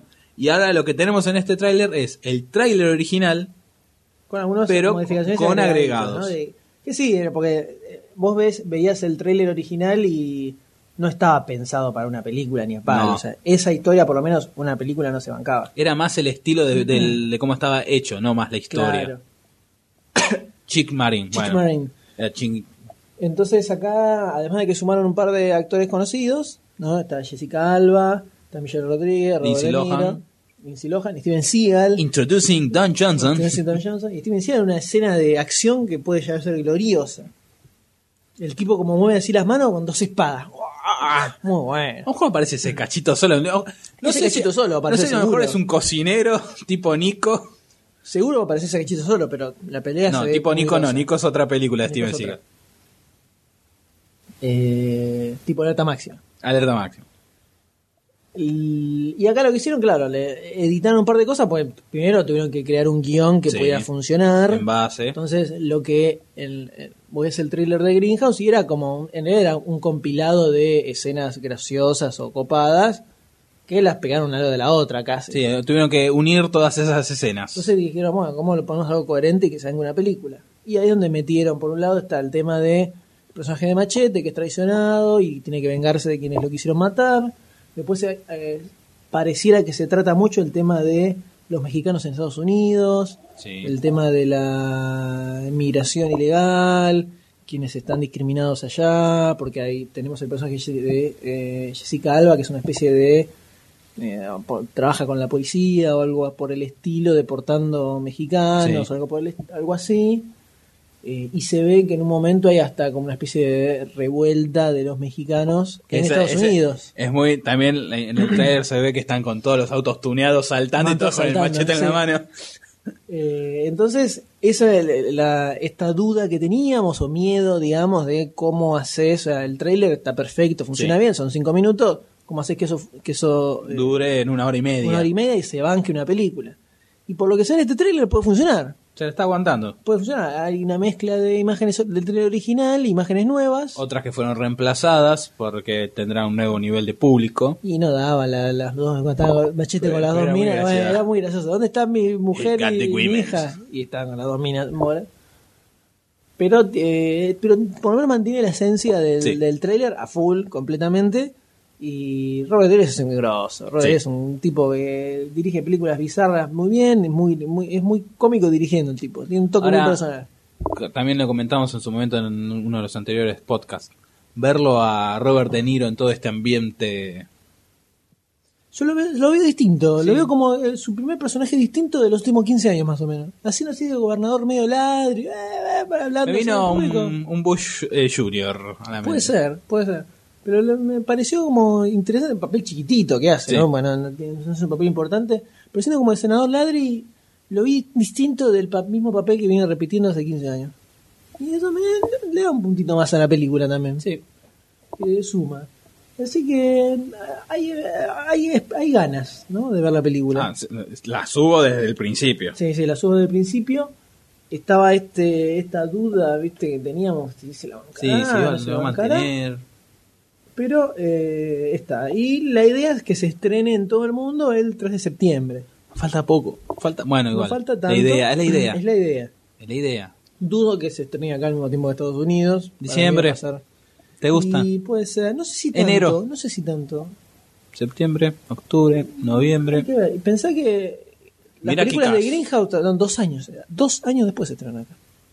Es verdad. Sí, el año pasado se estrenaron. Por eso, una locura. O el anteaño, sí. Una locura. Entonces. Y encima por separado. Qué bronca. Sí, ¿Por bueno. qué? Eh, entonces hay que ver cómo pasa, hay que ver qué pasa con esto. Capaz que tiene con- viene con un poco más de, de peso, está Robert De Niro, ¿viste? Entonces te lo venden, eh, su- suma un poco más. En la otra no tenías a nadie, Russell. Y en una. Bueno, y, la eso otra. que, y eso que era dirigida por Tarantino, ¿no? Sí. Ni, ni- ninguna fe le tuvieron. Y acá, la- las otras cuánto estuvieron? Dos semanitas. Sí, nada. Y lo, que pasa es que no puedes estrenar. Hoy en día estrenar una película de ese tipo, dos años después, todo el mundo ya se la bajó, la vio pirateada. Sí, olvidate, sí, sí. no va a ver nada ir a verla. Es una pava, un suicidio casi. Mandar a DVD y ya fue. Eh, Habrá que ver, ojalá, ojalá llegue Acá. bien seguido, porque es, es, es una película que es un tributo a las películas de acción de los 70, al Black Exploitation y ese tipo de Sí. películas cabeza. Eh, entonces se toma con humor, o sea, no es que no es algo en sí serio. mismo. Se toma con humor y además tiene buenas escenas de acción porque se ve una, una- un segundo de una la escena de acción con Steven Seagal, que están los dos con unos machetes gigantes así, dándose, que pinta muy zarpada. Esa pinta muy buena. Así que llegamos al momento decisivo en el cual Doctor D nos va a comunicar. Así como. Si le ponen una ficha a esta película, yo creo que ya sé la respuesta. Es porque ya lo hablamos en varios Lo podcasts. hemos hablado, sí. Y es una reafirmación, que es lo que decíamos hace un rato, la reafirmación, la repuesta, la reponida de, de la ficha. Así o sea, es. le ponemos una ficha un poquito más pesuti, porque, porque aplasta la anterior ficha. ¿Y esta es una reficha? Es una reficha, está refichada. Refichada machete. Sí. Eh, Refichada por dos. Claro, usted también. ficha. Y sé que Barcini también, ¿eh? Y Acá Barcini, estamos hablando en serio. Barcini, Barcini, a full le ¿sabe pone la ficha en serio. Estamos hablando en Barcini, serio. Ahora- Desesperado. Goldstein no.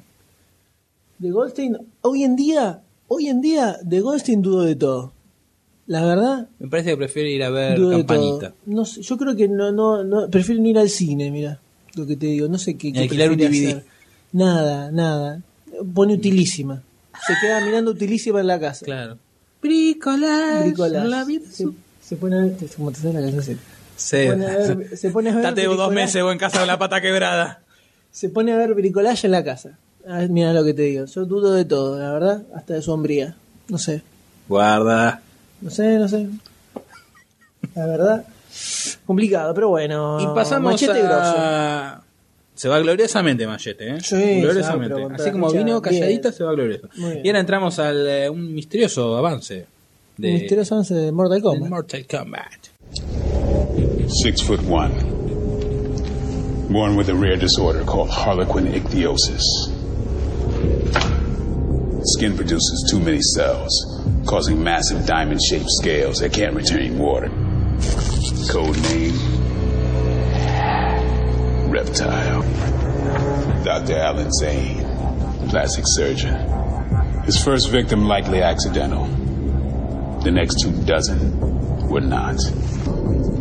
He pierced his face, sharpened his teeth into fangs, And he even surgically attached a pair of 10 inch blades into his forearms. Code name Baraka.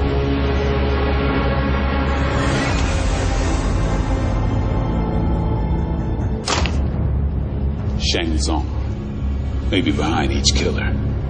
The night before Johnny Cage was murdered, he told us about a tournament this Shang Tsung is planning.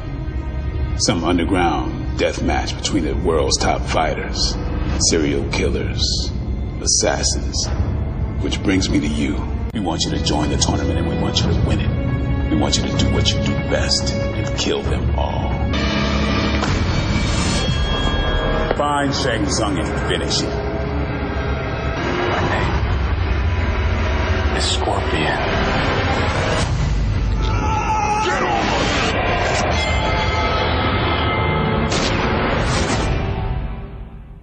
Jugoso. Jugoso. Jugoso, Intenso. Intenso y mucho cebamiento. 7 minutos 49 segundos de pura. No adrenalina, pero ahí con los cositos acá. El... Hay tensión. Sí. Hay tensión, estamos hablando de una, una especie de trailer que apareció hace unos días de Mortal Un- Kombat. Un atrapagiles, se puede decir. Puede ser. Que nos atrapó. que está pensado aparentemente para un posible juego, nuevo juego de Mortal Kombat que eh, sería anunciado en la E3, que es una conven- convención de tecnología Sí. norteamericana, que generalmente tiene mucho lugar.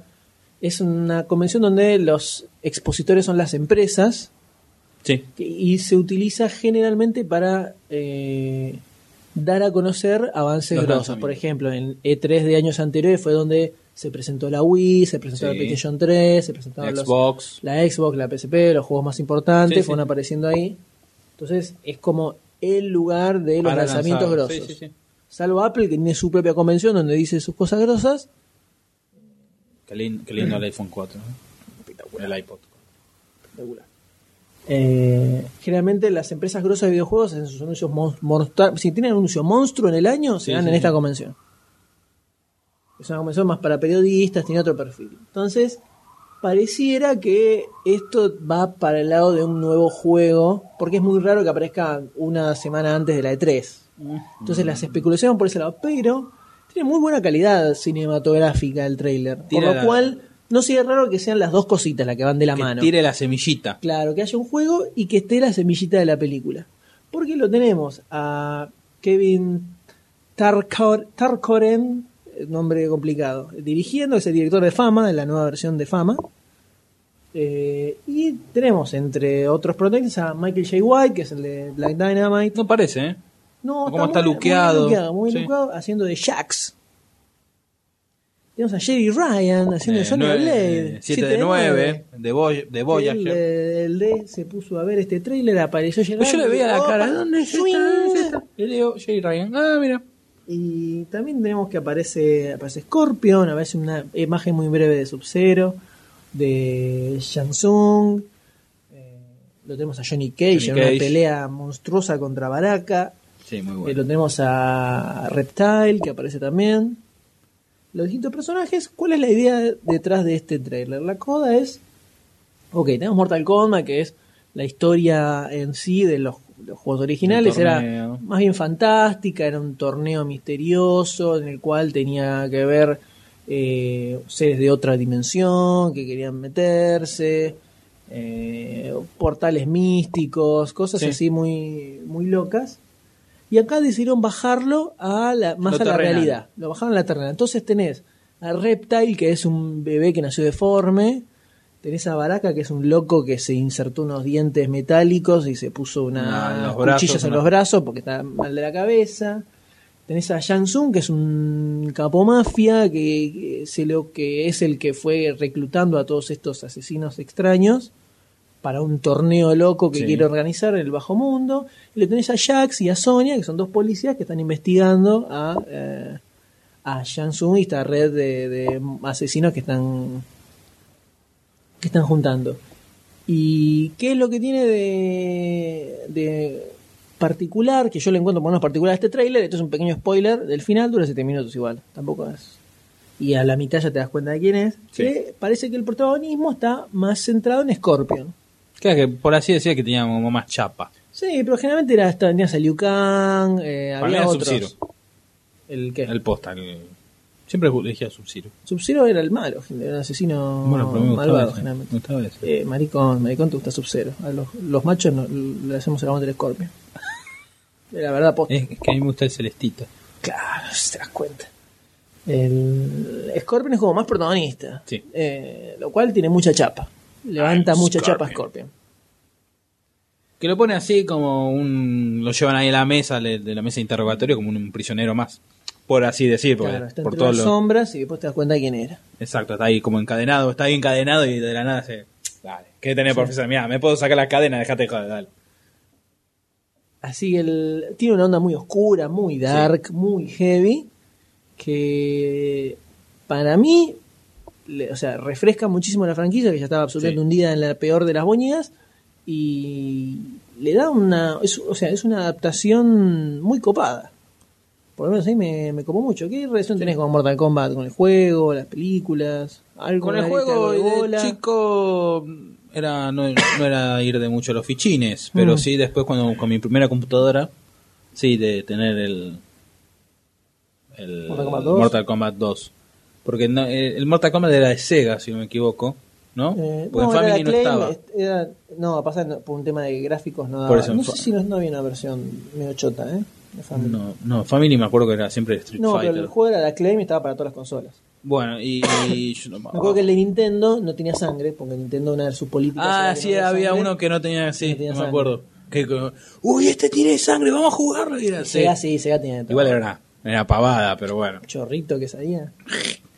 Este, la película no tengo mucho recuerdo, sí más sí de su banda sonora. Lambert. Sí, sí, sí, pero no me acuerdo, es como que fue en el momento con Street Fighter. Las dos fueron malas y no la vi nunca más. Ojo, me podría sentar ahora a ver las dos, es más, puede ser. Pero no tengo muchos recuerdos. Sí la banda sonora, que esa me acuerdo que te- está bien, eh, por así decir, marchosa de esa época. Aunque ahora ya no es marcha, por así decir, comparando. Mm. Que empiezan a nombrar, no a todos, pero a la mayoría de los personajes. Claro. Este, después de los juegos que le siguieron, eh, jugué muy poco porque ya era, yo ya estaba metido en la PC, no, no en consola. Y hace, el año pasado sacaron eh, Mortal Kombat vs DC Universe, Eh, O el anteaño. No, el anteaño creo que el anteaño. Que ese me dieron ganas de volver a jugarlo, pero como no estaba para PC, solamente para Xbox y demás consolas, es, eh, no me pude adentrar en el universo. Igual no hubiera elegido ninguno, hubiera elegido a Batman, que le pasa el trapo a todos, pero bueno, en fin. Vos, eh, este, perdón, de Mortal Kombat, muchos recuerdos, sí, el recuerdo del, obviamente, del juego de chico, de esa, de esa adolescencia, preadolescencia. Y ahora ver un tráiler, avance, lo que sea de este estilo, y como que te dan ganas de, de ver Claro, algo, ¿no? varias Eh, tiene, tiene mucha potencia. Aparte te lo pintan también como un- una especie de policial oscuro. Claro, va más, va- va- tiene más una onda de thriller medio raro y oscureli con toques bizarrescos que un torneo loco. Igual el torneo fantasioso. existe. El torneo está. la idea del torneo está. Es imprescindible la idea del torneo. Que es con la cual seguramente va a tener el juego, ¿no? Si es que existe Sí. este juego. Con ¿Cómo- Scorpion como ¿cómo era que se llamaba? Se me fue el nombre ahora. El grandote, el de los tres, tres brazos de cada. Cuatro brazos. Cuatro brazos. Eh, Goro. Goro. Estaba esperando algo de Goro acá. Estaba bien, Hay es- que ver. A medida que iba viendo el tráiler dije, bueno, Mm. ahora aparece algo de Goro. Y después caí, no, esto es más terrenal, es me- menos, menos ver. loco. Puede así ser, un experimento científico. ¿viste? Claro, no, sí, el otro está, es un pibe que nació con los ojos al revés y todo eso. Si está Scorpion, puede estar Goro. Claro. Pero bueno, habrá que ver. todavía- Lo más seguro es que dentro de unos días, la semana que viene, ya se, se devele a qué es lo a qué pertenece esto.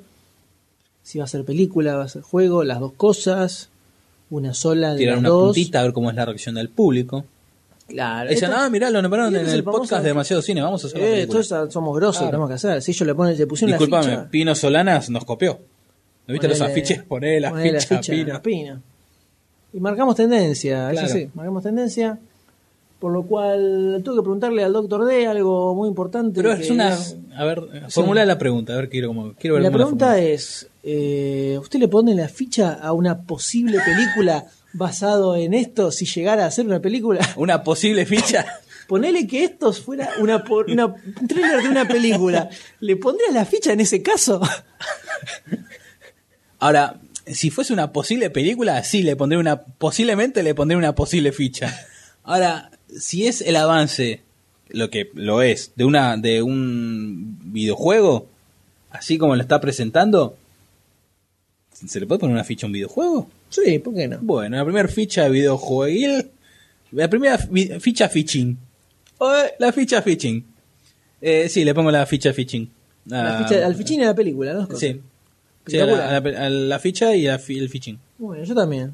Pero si lo toman como un juego, ¿qué? Entonces película. rever, reven todo el universo Mortal Kombat. Claro, una especie de reboot videogameril. Que es raro, ¿no? O sea, por lo menos nunca. Mm, a ver, no sé, puede ser. Acá que faltaría Goldstein, pero como no está, viste, no podemos di- dilucidar estas cuestiones. Igual de Goldstein no sabemos mucho. Nada eso. Podría, podría puede ser que existiera algo, algo de ese estilo. Habría que ponerse a, a investigar. Pero no, no parece. Para. Puede ser para el próximo bonus track. el próximo bonus track, el del 2011. claro, ¿no? El bonus por track supuesto. 2011. Para enero del 2011. Pero bueno, bueno, está bien, era- necesitaba una, un reboot. La, la- Una la refrescadita. franquicia, claro. ¿Y usted le pone la posible ficha a esta posible película? Sí, sí, ya lo dije que le ponía, le ¿Sí? ponía, sí. al juego, a la película, a este teaser que estaba espectacular. Muy interesante, muy interesante, muy bueno ver cuál es, al ser una reinterpretación, cuál es la, la nueva forma que toman Sí. los personajes clásicos. Eso está muy copado.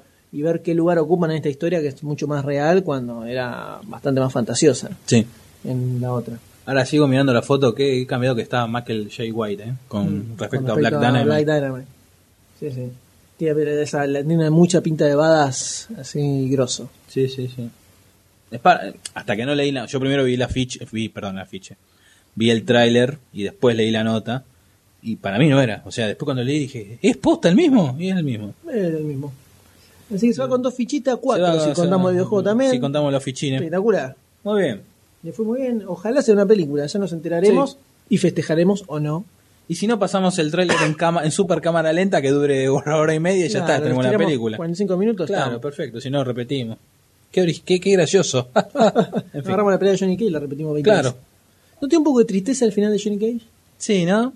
Me, me, me dio como esa cosita, no nostálgica, sino de cosita de, ay no, cuando está tirado en el piso ya resignado, más sí, se pega una pitada a la mano y ahí ¡zra! le corta la cabeza. Esa como que te da esa cosita como ya está resignado, entregado. Igual está bien que, obvio, no, él es el personaje menos creíble de todos, ¿no? Ese Sí, Sonia. ese. Sonia peleando contra Goro, no te lo crees. Pero no termines así, viste, qué sé yo. El tipo le dio pelea. Dignidad, así, dale ¿no? dignidad. Podés sobrevivir un poco más, pero bueno. Ahí quedó el pobre Johnny Cage, que en paz descanse. Y acá pasan las fichas, acá pasaron. Y acá terminaron la ficha donde tuvimos, empezamos con Megamente, Megaman, la nueva película de DreamWorks, que llevó dos fichitas ahí, Ahí. o sea, dos arrimaditas, que después se pueden convertir en ficha firme. O no. Os quedó en, en la ficha encanto. Encan- encanto de encantada, no, encanto de Eh, canto. Cayó el canto. O sea, puede, en el próximo puede caerse para el lado malo o para el lado bueno. Después pasamos con Machete, que se llevó reafirmadas sus dos fichas de- Claro. de, que vimos el trailer con Death Proof, que Claro, y, Que con, se y llevó la ficha. una tercera de Barcini seguramente. Death Proof y Planet Terror. Y pasamos a este trailer, teaser de una Misterioso. posible película que todavía no sabemos de qué es, pero que está muy bueno. Y sea de lo que sea, le ponemos la ficha. Porque Claro. la verdad estuvo impecable. Hermoso. Impecable, una reimaginación del universo de Mortal Kombat más que interesante.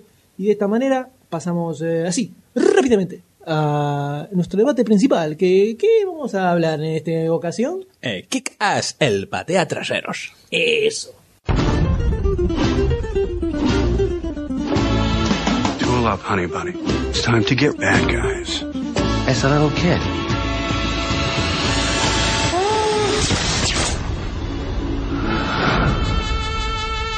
Okay, you cunts. Let's see what you can do now.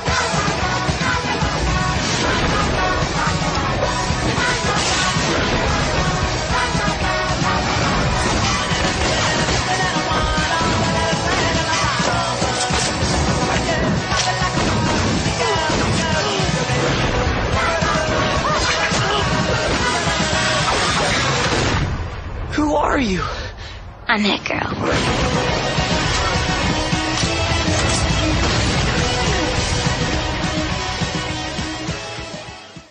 Pateaculos. El patea traseros. Como le pusieron en el tagline en la película estrenada acá, eh, un superhéroe sin superpoderes. Claro. Esta, esta película es por Matthew Vaughan. Eh, está basada en un cómic de Mark Millar. Que amigos, Jordan son amigos. Jr., Son amigos, exacto.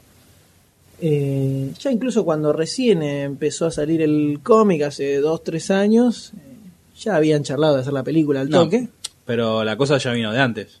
¿De qué? Porque se decía que eh, el amigo Matthew iba a dirigir la película de Thor. Y este le fue a pedir a- ayuda a Mark Miller para que la tenía bien junada, porque comiquero, para que lo ayude. Como al final este Baum se fue del proyecto, o lo fueron, no me acuerdo, se quedó con la vena de hacer algo con, con Miller. Entonces agarré y pregunté, che, ¿no tenés algo para, para que hagamos juntos en el cine? Y justo Miller iba a sacar eh, la- Kick-Ass en el 2004, ¿no? Eh, no, más acá, 2007, hace 2008. Bueno, iban, iban a 2008. sacar el cómic y le dijo, mirá, tengo esto. Y antes de que ya salga el cómic ya estaban pensando en hacer la película. Claro. Entonces la idea empezó, el cómic es una miniserie de 8 números, que creo que no sé si empezó a salir en 2008 2009. La cosa es que el número 8 salió el mismo mes que se estrenó la película. Sí. Casualmente pues los números eran muy atrasadísimos uno del otro, cada 3-4 meses aparecía un número. ¿Y qué es lo que nos cuenta? 2007. la- 2007, mira. Ahí está, 2007. Ocho números, terminó en el 2010, imagínate, cada seis meses salía un número, ¿no? O sea, edición independiente, ¿viste? ¿Cuál decís como una historieta argentina? Y es que No, Tita más no sale nunca, claro. No pasa el número 4 como era. Pasan ocho meses, pero sale. Eh, No, era la historieta independiente hecha muy a pulmón y el Sí. número salía cuando No, en podía. es una, era una, es una editorial subsidiaria de Marvel. Eh, sí, pero no, no, Marvel no le aporta ni un centavo a la, a la editorial por la cual salió Kikas. Pero tuvo éxito. Sí, ves, Me porque son una- la- ellos no tenían un peso para promocionar nada del cómic. Y fue siquiera- todo el boca a boca. Claro, contaban que ni siquiera ni siquiera podían imprimir un afiche para darle a las editoriales, entonces se los mandaban por mail y le decían, che, si te copa imprimilo vos y pegalo. Y muchos lo hacían en Estados Unidos y hubo mucho mucho boca a boca y fue creciendo el proyecto y pues, se pusieron la película y se hizo más conocido. Lo pudieron terminar en el 2010. Sí. Pero los números salían muy despacio porque no tenían quita para ir a imprimirlos. Entonces, ¿qué es lo que nos cuenta esta película? Lo que tenemos la premisa es Un joven muchacho. un joven muchacho en el mundo real, digamos, o sea, La vida real, pues, lector de historietas, eh, geek, como tantos otros, y dice, ¿por qué no hay superhéroes? O sea, ¿cómo puede ser? Dice que a nadie se le haya ocurrido, siquiera... Sí, sí, Batman me pongo, tiene un me pongo- cinturón. claro, me pongo un traje y salgo a, a- a pegarle a los malos. Aunque termine mal, ¿cómo puede ser que a nadie se le haya ocurrido? Se le instala esta idea en la mente y empieza a pensar que podría ser posible, podría llegar a probar, a hacerlo, a ver qué pasa. Una onda Defender. Claro. Y así que decide, se compra un traje de buzo por internet. Eso me. Bueno, El, eh, spoiler. no puedo. spoiler. El agarra, se lo calza, agarra dos macanas que, que consigue para cascarlo. Se hace el malito del espejo. Claro, y dice, bueno, vamos a ver qué onda. Sale, las primeras noches da vueltas por, por ahí. Así caminándolo más bien, solito. Claro. Y bueno, termina enfrentándose a unos malvados y bueno, comienza a darse cuenta cómo es el, eh, en la vida real ser el superhéroe, que no es tan fácil como Batman. Las cosas, Está jodido. la mano está jodida y Duele. son más complicadas. Duele. Esta es la premisa con la que arranca eh, Kikas, tanto en el cómic como en la película. El- lo tenemos a Aaron Johnson eh, haciendo de Leigh Blisuski, que es Kikas, el personaje protagonista, digamos. Después tenemos al, al Mark amigo Strong. a Mark Strong haciendo de malvado, que es como ya es el Una malvado, sí, fijo malvado.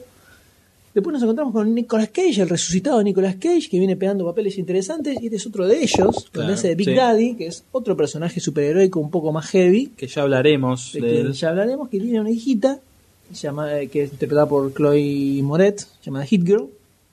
Una niña chiquitita, Una bastante sorpresa, cabeza. puede ser una sorpresa de la Sí, película. sí, Una sorpresa y bastante, bastante zarpada la niña. Y después nos queda el otro superhéroe que no me acuerdo el nombre, Red algo era. Eh, la edad, la edad, la edad. Eh, Red Mist. Red Mist, ahí está. Que es interpretado Christopher por el Mintz. muchachito este, Christopher Mintz. sí, que estuvo en un par de películas cómicas tipo Superbad, ¿no? Está en Superbad. Super, sí, es super. McLovin, ¿no? El año pasado o el anteaño. Este año. Estos son los superhéroes que empiezan a aparecer en la película que, como decíamos, está planteada en lo que sería el mundo real. Y superhéroes que no tienen superpoderes. O sea, es ni siquiera es, tienen la gran entrenada, entrenada Nada. durante toda mi vida, nada. Salen y bueno, Me pongo el. le- el les cuesta un poquito más. Eh, con lo cual, lo primero podemos dividirlo en varias, varias cosas. Si, por un lado, podemos decir si cumple con esa premisa, ¿no? De mostrarte verdaderamente cómo es. eh, cómo Ser sería un superhéroe en la vida real. Después podríamos decir, si no, como película de superhéroes, si está buena, se la banca o hace al querer mostrar superhéroes en la vida real, a lo mejor hace agua lo que es una película de superhéroes en sí. Y bueno, a ver si el tono va más o menos con el cómic, ¿no? Que Bueno, en ese nivel no puedo hablar porque no, a ese nivel no he hab- podido acceder. hablaré yo. Pero le voy a preguntar al doctor D si le parece que la película cumple verdaderamente con esta premisa de mostrar superhéroes en el mundo real o se desvía un poquito en algún momento. A ver cómo, cómo lo ve usted. al principio sí, porque tenemos que se casa el traje. Se, Tiene spoilers, ¿eh? Che, estoy tratando, estoy pensando Ah, en eso. ¿Usted cree que es fácil? ¿Usted cree que es fácil? No, porque voy a hablar en base a la sinopsis. Si no, hacen lo más genéricos. ¿Cumple, no cumple? En algún momento Sí, cumple. sí. Sí, cumple. Bueno, listo. Puro, eh, cerramos, soda, recién trabajado. bajamos una persona. Sí, no, porque ya, ah, ojo, al principio, más que al final, porque ahí ya como al final se, se sube a la ola de la, de la historia, ya deja como de lado de cómo sería en la vida real, porque ya al final... A la mierda. Sí, Al final, la verdad que al final se la mierda. bueno, no vamos a decir que no ahora, en unos No, minutos. no, no, pero Pero al- sí, en la mitad de los... ¿se puede- ¿Cuánto dura? Una hora, una hora y media, una hora y 40. media. Primeros... La primera hora. Sí. Tranquilamente. Y no sé, 40 minutos, pero sí, tranquilamente. Porque te muestra cómo el pibe la, va- la va sufriendo, la piensa y después cómo van apareciendo los otros personajes. Y tirando al final, Y ahí ya... de- empieza Viene a una onda derrapar. James Bond. Claro, empieza a derrapar de a poquito y termina bien a la mierda, se va. Que eso es lo que a mí me pasó con la película, por lo menos. Donde es donde difiere mucho el cómic. que vamos a ver más en, en la parte de spoilers. Los puntos centrales, que es justamente las cosas que no cierran de la película, es las que están bien resueltas en el cómic. Y son las que se cambiaron. Eh, arranca bien la película hasta la hora. Eh, creo que hasta podemos decir en qué parte específica es donde la cosa se desvirtúa. Pero se ve el, esto de ser superhéroe en el, en el mundo real al principio. Por cómo la va, la va viendo el pobre pibe que pensó que Que pensó que era fácil, que se lo ve en la cama, que sacar no de- hacer podía nada. sacar de- salir de otra forma. Eh, pero al- ya hacia el final de la película, la última media hora por lo menos, es como si, el, o sea, esto que la película quería quería mostrarte que era irrealizable, termina termina siendo una película de superhéroes en realidad. Sí, sí, sí. O sea, se pierde esa premisa Ajá. de Se va el mundo real y empiezan a pasar cosas que solo pasan en la película de superhéroes, básicamente incluso cosas que son detalles de los personajes, que después veremos, que en el cómic son distintas, porque el cómic sí está muy fuerte anclado a lo que La es vida real. en la vida real. El cómic es muchísimo más heavy que la película, de hecho, en todo aspecto. Todas las, y sobre todo en las cosas que se diferencia con, con la película, en la cual la película también se toma de superhéroe. ¿Cómo viste lo- cómo te- de- los personajes? Tenemos a Kikas, que es el protagonista, Sí. eh, Big Daddy y Hit Girl, que son Nicolas Cage y Chloe Moretz, y Red Mist, que es el otro personaje que aparece hacia el final. ¿Cuál te pareció el más copado de todos? Así, eh, instantáneo. ¿Lo puedo decir? Sí, Así. Big Daddy. Big Daddy espectacular. Sí. Espectacular Ya, el Nicolas perso- Cage. El personaje de Nicolas Cage, eh, el alter ego, y Big Daddy, por detalle- un detallecito que lo diré más adelante. No, porque no, no, no, no, va a, lo- a la trama el detalle. ¿Cuál? ¿Eh? Ah, de eso. No, no, está bien. Por eso lo puedo decir. Apenas lo vi haciendo al Big Daddy al principio, porque ya después no se le presta tanto atención al personaje en sí. ¿Cómo es? A ver, quiero la opinión de los eh, podcast de escuchas. Es Adam West. Es eh, las poses, la forma en cómo El habla. Batman de Adam West. El Batman de Adam West de los 60. Es igual, el tono de voz, cómo habla así entrecortado, la manito en la pera mientras habla, cómo se mueve también. Es igual. Yo lo vi y dije, te mandé mensaje. Sí, sí. Es Adam West, me encanta. Bueno, yo lo- le, le encontraba algo, algo así raro, pero no identificaba qué era. Cuando vos me dijiste lo de Dan West, ahí me cerró, me cerró un poco más cómo se movía el, el personaje. Pero eso le terminó poner la frutillita al personaje de Big Daddy, ya por la lo- locurita que tiene, eh, ya bueno, obviamente por la historia que tiene. Está bueno cómo está contada la historia de Big Daddy también. Con viñetas de historieta, ¿no? Sí, eso está- eso me gustó son, mucho. eh, viñetas dibujadas por John Romita Jr., como medio 3Derizadas, Sí, ¿no? está, está muy bueno, eso me gustó mucho. Que Nicolas Cage dibujaba así. Sí, que es el que estaba ahí dibujando. dibujo de John Romita Jr. El, sí, la verdad que el personaje de Vidadi es lejos el mejor de todo. La interpretación de Nicolas Cage está buenísima. Sí. El tipo como te crea, te crea el personaje y te lo vende en su alter ego y en su versión superheroísta, porque muchas veces el superhéroe está bueno y el alter ego Sí, es una bosta. le- le pifia. Acá garpan los dos. y verdaderamente estamos entre el regreso de Nicolas Cage. Sí. Podemos decir que nosotros que lo bancamos en sus momentos más complicados, en cosas como Next o Bangkok. eh, Yo sigo sin ver eh, el, el de la moto. Se me fue el nombre. For Ghost Rider. Esa voy a seguir sin Esa ver. es lapidaria. Pero efectivamente, cuando aceptó su calvicie y dejó que viéramos sus enormes entradas en, Buenas, dijo. sobre su cabeza, comenzó a hacer películas buenas, por lo cual, quienes hayan escuchado el primer podcast, Sí, hablamos de... continuamos con la teoría del famoso quincho maldito de Nicolás Cage, de que empezó a usar su peluquín o lo que sea para tapar su incipiente pelada. Empezó a irle mal en las películas y ahora que decidió quitársela y le vemos su cabellera que su comienza- frondosa frente. su amplia su amplia frente cual cancha de once Patio, entrada, pileta. empezó a pegar papeles grosos y este es uno de ellos definitivamente muy buen personaje de Big Daddy muy buen personaje además el de Hit Girl Muy- el de Chloe Moretz ¿Qué puede decir que se- es el que se come a todos? sí es la super revelación de Sí. la película es ese personaje una niña chiquita que putea asesina cada trompada bueno, quienes hayan visto los trailers la, Sí. la habrán visto es lo que más salta a la vista lo que más sorprende y pero fuera de eso muy creíble que es lo Sí. difícil es eso o sea una nena chiquita puteando y matando gente es difícil de creer Con todo acceso a esas armas, Claro, al y- conocimiento. y a esta te la crees haciendo eso o sea de lo bien que está interpretado el papel Sí. Ojo, que para mí es la revelación. La nenita. la sorpresa digamos ¿no? la sorpresa de la película sí. y, Sí. y después tenemos al muchacho que hace de Kikas que está bastante bien también Eh, Sí. su personaje sobre todo si vemos Perdedor. con el cómic eh, la cara de Gilún que tiene Sí. Da, da para el personaje, pero es como el más, eh, digamos, Real. no sé si real, pero eh, el más anodino, como que no, no, no tiene nada muy particular.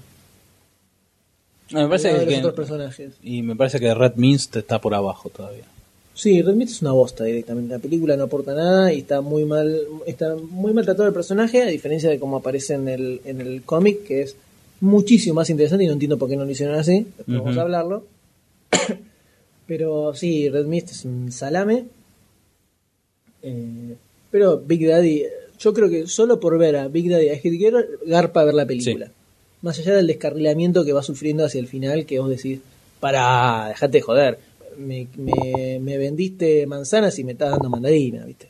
Ahora, no sé si acá corro peligro en entrar en spoiler, pero yo, al no leer la historieta, eh, la historia, la línea general de la película, ¿tiene, ¿tiene que ver con el argumento de toda la, a lo largo de la miniserie o es una historia completamente aparte? No, es no, no, nueva. La, la historia, la historia base es eh, casi la misma.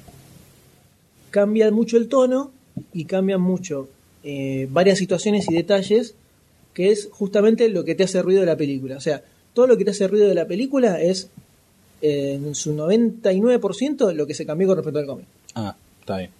Que en el cómic sí está muy anclado a lo que es. Vos lees el cómic y posta te imaginás que. Y parece Esto que pasa, puede pasar. Esto, eh, un superhéroe real y no la pasaría bien. Ah. Porque en el cómic verdaderamente la pasa muy mal. Pero muy, Sí, he visto imágenes. Muy, muy mal. Bueno, que está considerada como la más sangrienta y está prohibida muchas la liga de más de casa allá de Yanquilandia. Prohibieron- la prohibieron. La querían prohibir, chicas. Es más, cuando salió, se estaba hablando de la película, lo primero que fueron es a salir a protestar por si eh, Hit Girl empezaba a maldecir como, como en la, en la historieta. Que como sí. una nenita de, no sé, 8 años puede... Claro, y, y muy probable que tal vez por eso hayan decidido darle un Tono más la película, light, claro, soft. tiene un tono más light y hasta tiene un tono más de comedia la película, que en el cómic no está, en el cómic es, es oscuro posta, Sí, es muy oscuro, tiene algunos- algunas cosas cómicas, sobre todo en las reflexiones que hace el protagonista con respecto a, a su fanatismo con los cómics y los Sí. superhéroes y ese tipo de cosas. Eh, pero después es bastante más heavy que la película que te la- parece más una parodia a los superhéroes, sobre todo a partir de la mi- segunda sí, mitad. es verdad, sí. Empieza siendo un superhéroe en la vida real y termina siendo una joda a los superhéroes, ¿no? De género superhéroes o las películas de superhéroes, por lo menos. Se puede decir que son como dos, dos películas en una. Claro, pasa que es como que cambiaron el foco a mitad de la película. Arrancaron con una y de repente. Cambiaron de guionista y... Eh, una cosa así, puede ser, ¿no? Podría ser un reescribir, reescribir Sí, guion, sí. algo por el estilo. Hay que tener en cuenta, como decíamos, la película se empezó a eh, pergueñar cuando recién empezó a salir la, la miniserie. O sea que O sea, se empezó a escribir estaba en el una guion, idea. por cuando ya estaba el guion y se estaba filmando, capaz que habían salido tres o cuatro números. Fíjense que el número 8, el número final de la miniserie, salió a la venta el mismo día que se estrenó la película. Y el, la, la miniserie empezó en el 2007, así que son Sí. dos números por año casi. Sí, sí, sí. El- estaba muy verde todavía. Por eso puede ser que la primera mitad de la película es muy fiel a la historieta, después se va más a la mierda y la termina pifiando. Donde la historieta eh, sigue bien el camino, la termina la película la pifia mal. El, ahora, en cuanto a la, eh, digamos, la historia que fuiste a ver, por más de este descarrilamiento que tiene al final, ¿cómo es tu conclusión final con la película? Si me cierra como historia, No, por ahí, la terminaste, eh, la película terminó. sí. ¿Con qué gusto en- me fui? Claro, ¿con qué gusto te quedaste? Sacando el final medio loco, locos eh, por esta diferencia de cómo Sí. es al principio y cómo es al final. Eh, me fui con buen gusto. Me fui. No con la expectativa con la que fui. O sea, con un fuiste 10 con me fui con un, me fui con un 7, 8. Porque me, me pareció entretenida, me, me, me gustó mucho. Obviamente, como dijimos recién, Big Daddy me compró de una.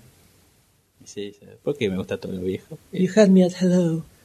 Este, pero cómo está, cómo está tratada, en haciendo base, haciendo base en esta diferencia que al principio al final de cómo es en la vida real y después eh, cómo se desarrolla la historia con en cuanto respecto a Hitler, cómo se va moviendo en el departamento de D'Amico, que la mina queda con peligro de decir spoiler. Por Así favor. que esto, ¿por qué cuesta tanto? Ya pasamos, ya, cerramos, eh, pasamos a spoilers rápidamente. Bueno, eh, sí, no, me, me fui con un lindo, lindo lindo gustito. gustito. Sí, no, no me fui defraudado. Y la recomendás. Basándome en el, que en el hecho de que no leí el cómic. Porque a lo mejor si yo leía el leí cómic, después de ver la película. Yo quería disfrutar la película virgen y después la película pasé el cómic. Ah. yo prefiero al revés. Es que yo, a mí me pasa generalmente, me cago todas las películas basadas en cómics porque la mayoría de las películas que se hacen basadas en cómics son de cómics conocidos. Sí. Y si el cómic es muy conocido y es bueno, generalmente lo leí. Sí. Entonces suelo Ah. cagarme, o sea, no, ¿Quién sos? Eh, no, pero bueno, Watchmen, V de, Venganza, Wanted, eh, son Sí. todos cómics muy, muy, muy renombrados y lo- los leí y bueno, la película y ya la viste. Bueno, yo en este caso, yo lo que me hubiera gustado es leer el cómic, bueno, no pude, entonces puede ser que eso haya ayudado a que me haya ido bien. Bueno, yo por eso la quise ver sin el cómic para disfrutar más la película. ¿Y la disfrutaste más? Eh, Creo que se la hubiera disfrutado mucho menos si hubiera leído el cómic antes, seguro. Listo, ya está. Pues la comparación es inevitable y en la comparación la película pierde bastante. Sí. Pero al haberla visto antes, zafó mucho más. Igual, yo, mi conclusión final fue, o sea, mi gustito parecido a lo que decimos fue dentro de todo positivo, pero un poquitito más abajo. O sea, me quedó bastante el mal sabor de la, del final de la película, de la última parte de la película. Sí. Como que le restó mucho y terminó y viste, estaba ahí en el cine y decía, "Mm, qué cagada, ¿viste? como diciendo empezó tan bien y que hayan cagado tanto al final, me fui tristón, más que así cebado, contento. Sí. Como que podría haber sido mucho más grosa o mucho más coherente en sí misma en realidad, Sí, sí, porque sí. Es, una- es un tema de coherencia en el mismo universo que crea la película. Y eh, me fui medio tristón, quería que fuera un poco más eh, grosa, pero así todo igual, creo que la película está bien. Sí. No es mala. No, no, para nada. Está bien, es entretenida, no se hace lenta, no te aburrís. No, yo la verdad que no. Me aburrí. No, no, no. Eh, Ah, hay un detallecito. a ver. Que a lo mejor- no, no, no, no, no entra en la historia. ¿Viste al principio cuando van al cine? Eh, no me acuerdo. Eh, cuando eh, D'Amico padre lleva a D'Amico hijo al cine y cuando ellos entran al cine justo sale Dave Lisowski con los eh, con los amigos salen del cine. Sí. ¿Viste lo que está lo que hay en cartelera? No, no me acuerdo. The Spirit 3. Ah, de Speed 3, ahora, sí. Me causó gracia. Verdad. También después había otro detallecito, dije, uy, pero no me lo puedo acordar ahora. Hay muchos detalles así con mi queril dando vueltas. Pero en fin, Eh, yo creo que es más para ver en DVD. Es para esperar que salga en DVD. ¿no? eso te iba a preguntar hace un ratito. Yo cuando veo una película que me gusta, digo, lo que ¿qué digo cuando salgo DVD, me compro el DVD. ¿Te compras el DVD? No, ni a palo. Para que yo me compre el DVD tiene que ser muy grosa la película. Y no, nada de esto. Yo sí lo compraría. Me puedes comprar cualquier cosa. Si le encontrás en oferta, la compras. A 35 mangos no te la compraría. A ver, me compré Star Trek A. Star Trek es distinta a todas las demás. La compré hace un mes cuando recién salió. El otro día fui a Musi M y estaba 20 pesos más barata. Me compré la primera temporada de Star Trek que está 50 pesos más barata. Y pasa, eso cosa pasa. No, yo creo no, para los que no la vieron, creo que es, es para alquilar. No para ir a ver al cine, o sea, Estamos, estamos con la tos a full. cuando sale, sí, vengo una semana, el cambio de clima, ese sí, ¿no? Y así todo, acá estamos, ¿viste? No como otros, eh, no es para ver al cine, creo que es para alquilar y, y verla a la casa con los amigos, Sí. tranquilo, te- te- y la pasa. La, la pasas el rato, pasas el rato. Así que pasamos así, cerramos con eso y vamos Y a nada. spoilers rápidamente. Así que quienes no vieron la película, posta, si no la vieron, eh, vean Land y después pónganse a escuchar esta parte, porque si no se cagan, vamos a cagar todo, básicamente lo cagable que hay en la película. Así que a partir de ahora, spoilers para Kikas. Eh, ¿Querés empezar con lo que querías comentar sobre Vivir que te trabaste casi era un super spoiler? Hablar sobre el personaje y ibas a hablar Eh, de con- la con muerte de- de Big Daddy. ¿Cómo? Ibas a hablar de la muerte de Big Daddy. No, no tanto de la muerte de Big Daddy, sino de cómo surge el personaje de él. Que es como también así nace Hitler. Un Punisher. Un Punisher, sí, que de- él era policía y eh, estaba investigando, quería meter preso a D'Amico, a Mark Strong, y Mark Strong le, le- lo envuelve en toda una, una historia de que él vende droga y todo eso y lo manda a meter en cana. Entonces queda su mujer embarazada, sola, que no se puede mantener, nace su hija y ella de tanto darle a los eh, a medicamentos, drogas, se muere. Entonces el Big Daddy queda en la cárcel y lo único que quiere, que toda esta parte está contada en la parte de la historieta, Claro. que está, me, me gustó mucho. Y bueno, la Hit Girl la, la cuida el compañero de, de Nicolas Cage. Y ella, también, todos esos 4 o 5 años, creció como una niña normal. Y como al retomarla al padre, por así decir, al readoptarla, no sé, como tomar su mandato, su mandato eh, empieza como a, a in- a inculcar toda esta cosa de la, del arma, de conocimiento, sí. Puteada. Que ahí está el chiste, cuando van a tomar una malteada, el padre le dice, ¿qué querés para tu cumpleaños? Quiero un cacharrito hermoso. Y el, pibe- el tipo se le queda mirando. Sí. Nah, mentira, quiero una navaja mariposa, que es así, asá, todo eso. Bueno, acá te puedo contar una de estas diferencias que hay entre cómo se, se, se casa con la realidad del cómic y cómo la película se toma una licencia enorme. El personaje de Big Daddy en el cómic, todo eso que cuenta de que mataron a la mujer, etcétera, era mentira.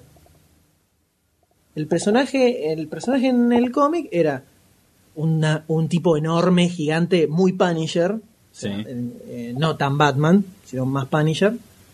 Eh, tenía siempre una valija de metal que nos llevaban a todos lados, porque iban mudándose, obviamente, por estas cosas que hacía el tipo, Sí.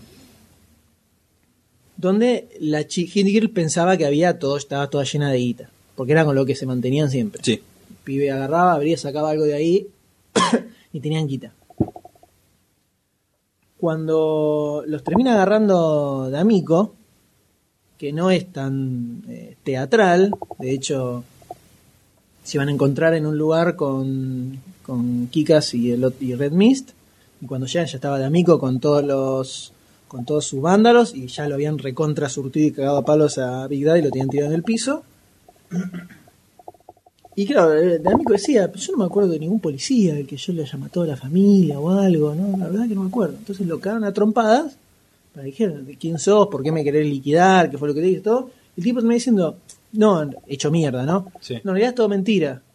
Yo era un contador, estaba aburrido de mi vida y cuando nació mi hija no quería que ella tuviera la vida así aburrida que tuve yo, entonces me fui a la mierda, la dejé a mi mujer, me fui con ella y le inventé toda esta historia para, para que fuera un poco más emocionante. Adelante de, de Hit Girl. Sí, Hit Girl, que también estaba al lado de él, a él al chabón estaba cagado a trompazo absolutamente. Y, cuando, y, y el tipo le, y de amigo le dice, dejate joder, que no te creo nada, es una mentira. Sí, mira, abrí la valija de metal, la abre y estaba llena de primeros números de cómics de Marvel. Primer número de X-Men, Sí, primer número de Spider-Man, todo así. Con eso era con lo que se mantenían, con los cómics que el tipo compraba de chico. Y los Y su sueño era ser un superhéroe. Entonces inventó toda esta historia Mira. fíjate hasta qué punto se casa con esto de que no existen los superhéroes Sí, sí, en sí. la vida real, que el personaje de era toda una farsa completa. Y, y de amigo dice, ah, pero eso es un pelotudo, pa, tiene en la cabeza, se terminó Vidal. Así. Bueno, eh, eso evidentemente en el cine no iba a pegar, no iba a funcionar, no iba No, a... pero fíjate cómo transformaron esa parte que es crucial. Sí. Y no, en el de hecho, si vos ves la película, Vidal es un superhéroe. Sí. En la película. Entonces, ahí es donde no se, no es tan fiel a, a su premisa eh, la película con respecto al cómic. El cómic lo lleva hasta las últimas consecuencias, el tema de que no existen superhéroes y que todo pasa en la, en la vida real.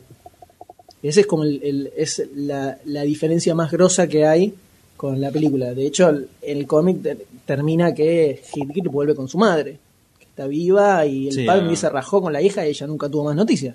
Sí, acá no. Termina así. Entonces se ve ahí una diferencia bastante zarpada. ¿Cuán- ¿En qué parte de la película es cuando el cómic y la película van de la mano y en un momento ya se, se separan? ¿Cuál es el punto? Y eso podríamos decir que es. eh, hay algunas cositas en el medio, como todo lo relacionado con Red Mist. Está mucho mejor manejado en el cómic, porque en el cómic es. eh, aparece Red Mist, pero vos no sabés quién es hasta que él los traiciona, hasta que lo traiciona. Aparecía el hijo de, de Amico un par de veces, así como un tarado que leía cómics. Pero Red Mist que en el cómic tiene eh, tiene como una como un pañuelo tipo como el del zorro, ¿viste? Sí. Entonces tiene toda tapada la Una bandana. tiene una bandana y tiene como un pañuelo en la boca. Entonces no le ves mucho la cara. Tipo ninja. Ponele tipo ninja. Entonces eh, aparece como otro superhéroe que apareció, que era fana de Kikas y el pibe salió a, a ser superhéroe. Sí, le- sí. le- cuando se encuentra con Kikas le dice si quería hacer un team up, no un, un sidekick como ponen en la Sí, como en película. la película. Si quieres hacer un team up, también fana de los cómics, un team up, sí, vamos, así, el copado. Eh, cuando están ellos dos en el auto, viste, van así jodiendo, se quedan re, Ah, se- re musiquita. piola, se encuentra un edificio en llamas. Entonces, eh, se bajan y dice, uh, no, mirá, y tenemos que hacer, hay una mina gritando, eh, Timmy, Timmy, mi Timmy está adentro, no sé qué, y Kikas le dice a Redmir, uy, vamos, boludo, entremos, eh, tratemos de hacer algo. No, estás en pedo, está en llamas el edificio, estás enfermo de la mente. Y Redmi se había hecho famoso porque le había tirado un par de tips a la policía Sí. y en los diarios se había salido como que él los había atrapado. Y él le había llamado por teléfono y había dicho, che, están en tal lugar. Entonces todos pensaban que el tipo había atrapado él solo a 15 mafiosos y no había hecho nada. Te- te- Entonces el cómic te muestra como posta, no existe en su precio, Sí, un sí. invento. y se meten al edificio en llamas, los dos pibes, al- tenían que ir hasta el primer piso, se, se empieza a caer un pedazo de, de techo, todo. Llegan al primer piso, buscan, eh, llaman Timmy, Timmy, Timmy, Timmy, escuchan un maullido y ven una jaulita que decía Timmy, era un gato, Timmy, y cuando lo agarran se les desploma un pedazo de edificio y justo entran los bomberos que lo sacan cagándolos a putear diciendo pendejo pelotudo, vos sos un tarado, ¿cómo te vas a meter en un edificio? Casi se mueren Sí, incendiados porque habían quedado atrapados con unas vigas que los recatan los bomberos. O sea, no sale bien una en el cómic. Ni a Kikas ni a ninguno le sale bien una. Siempre termina hechos mierda. Kikas termina recontra hiper cagado a trompadas todo el tiempo. Pero que te muestra en el cómic que está dos meses internado en el hospital. No, tipo, bueno, una semana y salí.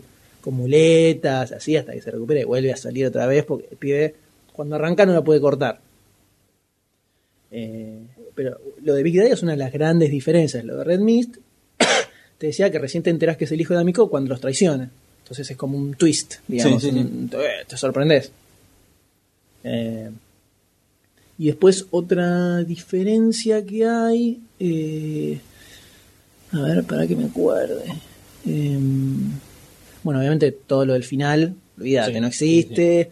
Lo, ah, lo que decíamos antes, eh, antes de que al final se va a la mierda, sobre todo estamos hablando cuando aparece volando con el coso, las metralletas, lo cualquier cosa, cualquier cosa ahí se fueron a la re mierda. ¿Qué carajo tiene que ver eso? ¿Para qué lo ponen? ¿Con qué objeto? Eh, para volar. Lo podían haber hecho de cualquier otra forma y ya está. No es necesario eso. Sí, Aparezca porque- el, el- corriendo. ¿Qué problema hay? Aparte me pareció medio trucho toda esa parte del vuelo. Como estaba hecho, sí. Y sí, la película se hizo con poca guita comparado con cómo lo haría una productora Sí. muy grosa. Y sí, ahí tuvieron que ahorrar unos mangos. Pero que aparezca volando y se la lleva volando a la minita, todo. No, eso cualquiera. El bazucazo, ¿viste? Lo de la bazuca, una sanata. Eso de ahí se fue muy a la mierda. Y la, la nena tiene tres granadas. Y no En usa lugar de- ninguna. En lugar de tirar una, tiene 15 monos. De una tira un par de granadas, lo revienta todo. No, sale corriendo, rebotando en la pared, matando a todos uno por uno. Está traicionando su propio personaje. Si el padre le explicó, le enseñó a masacrar seres humanos, ¿cómo no vas a usar la granada? Porque este es como, es como dicen, hay gente que dice que un cuchillo tiene más amor que un arma. Porque tiene el contacto ahí tete a tete. Acá, si le tiene una bomba, explotan todo. Ahí no. Ella iba, lo- le pegaba un, un tiro en el cachete, en la cabeza, o le pegaba lo, lo degollaba. Bueno, pero la, la hubieran Ese cagado- amor la tenía que haber cagado a tiro 20 veces más o menos. más artesanal. Entonces ahí la, la película derrapó, derrapó mal. Otra cosa de diferencia en el cómic, él no se queda con la minita. Cuando le dice que no es gay, la mina lo recaga a puteadas, lo llama al novio, le dice al novio que lo cae a trompadas, el novio lo caga a trompadas, y después todos los amigos de la chica le empiezan a mandar mensajes de, te- mensajes de texto, puteándolo, diciendo que lo van a matar, y el novio de la chica le manda por mensaje de texto una foto de la chica haciéndole un petizo al niño a su novio. Dice, "Ahí- acá tenés pelotudo, toma. O sea, a ese punto le sale todo sí, mal. sí, sí. El tema de la realidad es posta, está muy metido. Entonces, eh, está bien, obvio, eso no lo puedes hacer en una película, ¿no? Más vale. Pero el- hubiera estado bueno que hubieran anclado un poco más el tema de la realidad, por lo menos es el final. Eh, Sí. O si no, que hubieran vendido la película como una comedia de superhéroes, sino como eh, le- superhéroes en el mundo real. Que no, no da. No. No, no, eso no se ve tanto. Sí, en la primera parte, que es muy parecida al cómic. En el cómic es un poco más real todavía. Poner al principio, él, él se quiere hacer el guapo con dos Con chabones dos. que estaban pintando grafitis. No se estaba por un auto. En el cómic. Ah, perdón, perdón. Es, o sea, es mucho más eh, inocente incluso. Dos pibes que Pintando Sí, graffiti, sí. che, no pueden pintar grafitis. Dicen, bueno, pues es un salame, no sé qué, lo- así lo empujan un poquito, y el pibe saca la macana, empieza a revolear, le pega uno en la cabeza y dice, oye, pero está re loco, y ahí lo clavan.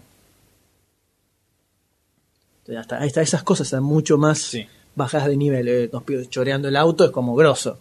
Estos sean dos salames pintando un graffiti y lo terminan fajando. Porque le clavan el coso, se cae al piso y lo recagan a trompadas, ¿no? Eh, y también de otras cosas, el padre de él es mucho más copado, tiene otra relación. Sí, acá aparece dos, dos tres veces y... Está bien, no daba tampoco para. Pero el, eh, el cómic sí es mucho más heavy. Y si tomamos la premisa superiores el mundo real, es mucho más fiel a eso que la película lejos. Ahora, basándonos en, creo que la que me viene a la mente, ¿no? Las únicas películas de superhéroes en la vida real. ¿Cuál es más ¿Cuál es real? Eh, Defender. Ah, eso no, no, sé, no lo vi todavía. ¿No lo viste todavía? Bien, la- te iba a preguntar por- para hacer acá un pequeño debate, pero no se puede. Así que va a haber debate de uno. Que tampoco va a ser porque va a ser un simple comentario. Diga. Está bien que la diferencia entre Defender y Kick-Ass es que Defender estaba tocado mentalmente. Mm. Kick-Ass No metes No sé. ningún spoiler de Defender porque te mato. no voy a decir nada. Ah, digo, no. Estoy diciendo, ya se sabe que está tocado. Yo, claro. No, no. Es, los dos son superhéroes terrenales. Tampoco, tampoco son super, son héroes terrenales. Pero Kikas, eh, eh, Defender, era como más, más pobretón, era como, hacía todo con alambre. Este no, este se compraba el coso por internet, tenía las macanas que no, no, no sé dónde lo sacó, pero me parece como más real, más, bueno, más terrenal Defender que, que Kikas. Mm. Bueno, estaría bueno que lo veas y podemos de- debatir, ¿no? En el próximo podcast. Y podría, podría entrar por un bonus track. Sí, no, pero está, está buena, ¿eh? Mirala que está, está muy buena. Sí, tengo, tengo ganas de verla, pero no tuve, no tuve tiempo ni de alquilarla ni conseguirla por ahí. El, sí, puede ser, eh, se, se le nota a Defender mucho más crudeza. eh, que Menos, menos fantasiosa. Claro, menos fantasiosa. Pero bueno, acá lo que tiene la película es que, Kikas en, en general, es que es un poco una. ¿Cómo sería el mundo real? Un superhéroe de historieta, más que nada. Sí. Tiene mucha referencia a historieta, mucho comentario con lo que es el cómic, cómo son los superhéroes en una historieta, cómo funciona. Sí, te, te hace unos comentarios, Eh, tipo a lo, a lo Kevin Smith. Claro, ese entonces por ese lado creo que es un poco más eh, colorida, digamos, no tan dark y pobretona como Defender, que es más un loco de la guerra, digamos. Eh, Yo hubiera, hubiera estado leyendo un Kick-Ass de Kevin Smith, ¿no? un Kikas de Kevin Smith, eh, ¿qué es esto de la película? Dirigida. Con el toque Kevin Smith. O sea, más... A lo mejor esto sería más real, al más cercano al cómic. No sé, habría que ver, porque en el, en el guion de la película estuvo metido eh, Mirar, supuestamente. Eh, entonces, evidentemente no tuvo problema en que cambiaran eso. Eh, o tal vez supusieron que no podía funcionar bien en película, Sí. porque qué ver, Sí, algo sí, sí. el cómic no siempre funciona bien en la película. Decidieron llevarlo más para el lado de la parodia. ¿viste? Nicolas Cage que se basó en, Va, en Adam West. West. Eh, hay una cosa de parodia ahí en el medio. Homenaje. Bueno, homenaje. eh, Parodia es un homenaje. Sí, comedia, una- en sí, tono sí. comedia. Pero bueno, tiene sus partes positivas y sus partes negativas. Eh, creo que se deja ver igual. Sí, no, la película. tranquilamente. Se deja ver para alquilar. Para Se mí es para alquilar. en un televisor de plasma. Se puede ver tranquilo. tranquilo. Pero está. Sí, está, está eh, buena. Se deja ver. Lo que sí estaba ahora pensando, no le presté mucho a la banda sonora. Mucha atención a la banda sonora. Mm, Yo poco. No. Salvo los temas que aparecen en el trailer. Quiere decir que puede ser que habla bien de la película, porque si a lo mejor la película no, no habla bien, uno empieza a prestar atención a otras cosas. Es verdad. Así Eh, que- No, yo de- identifiqué los temas que aparecen en los trailers. No, es que no me acuerdo El ningún de... tema. na, na, na, Ah, sí, ya está. El de Hit Girl. Eh, ese, la- pero la, porque la misma escena con la misma música idéntica, entonces, Sí. bueno, digamos que no hay mucha vuelta para darle.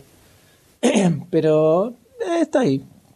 Eh, alquilarla y saber que la película o sea, al final derrapa, ¿no? Está do- tres niveles abajo que del cómic. Sí, es, es otro, es el tono es totalmente distinto.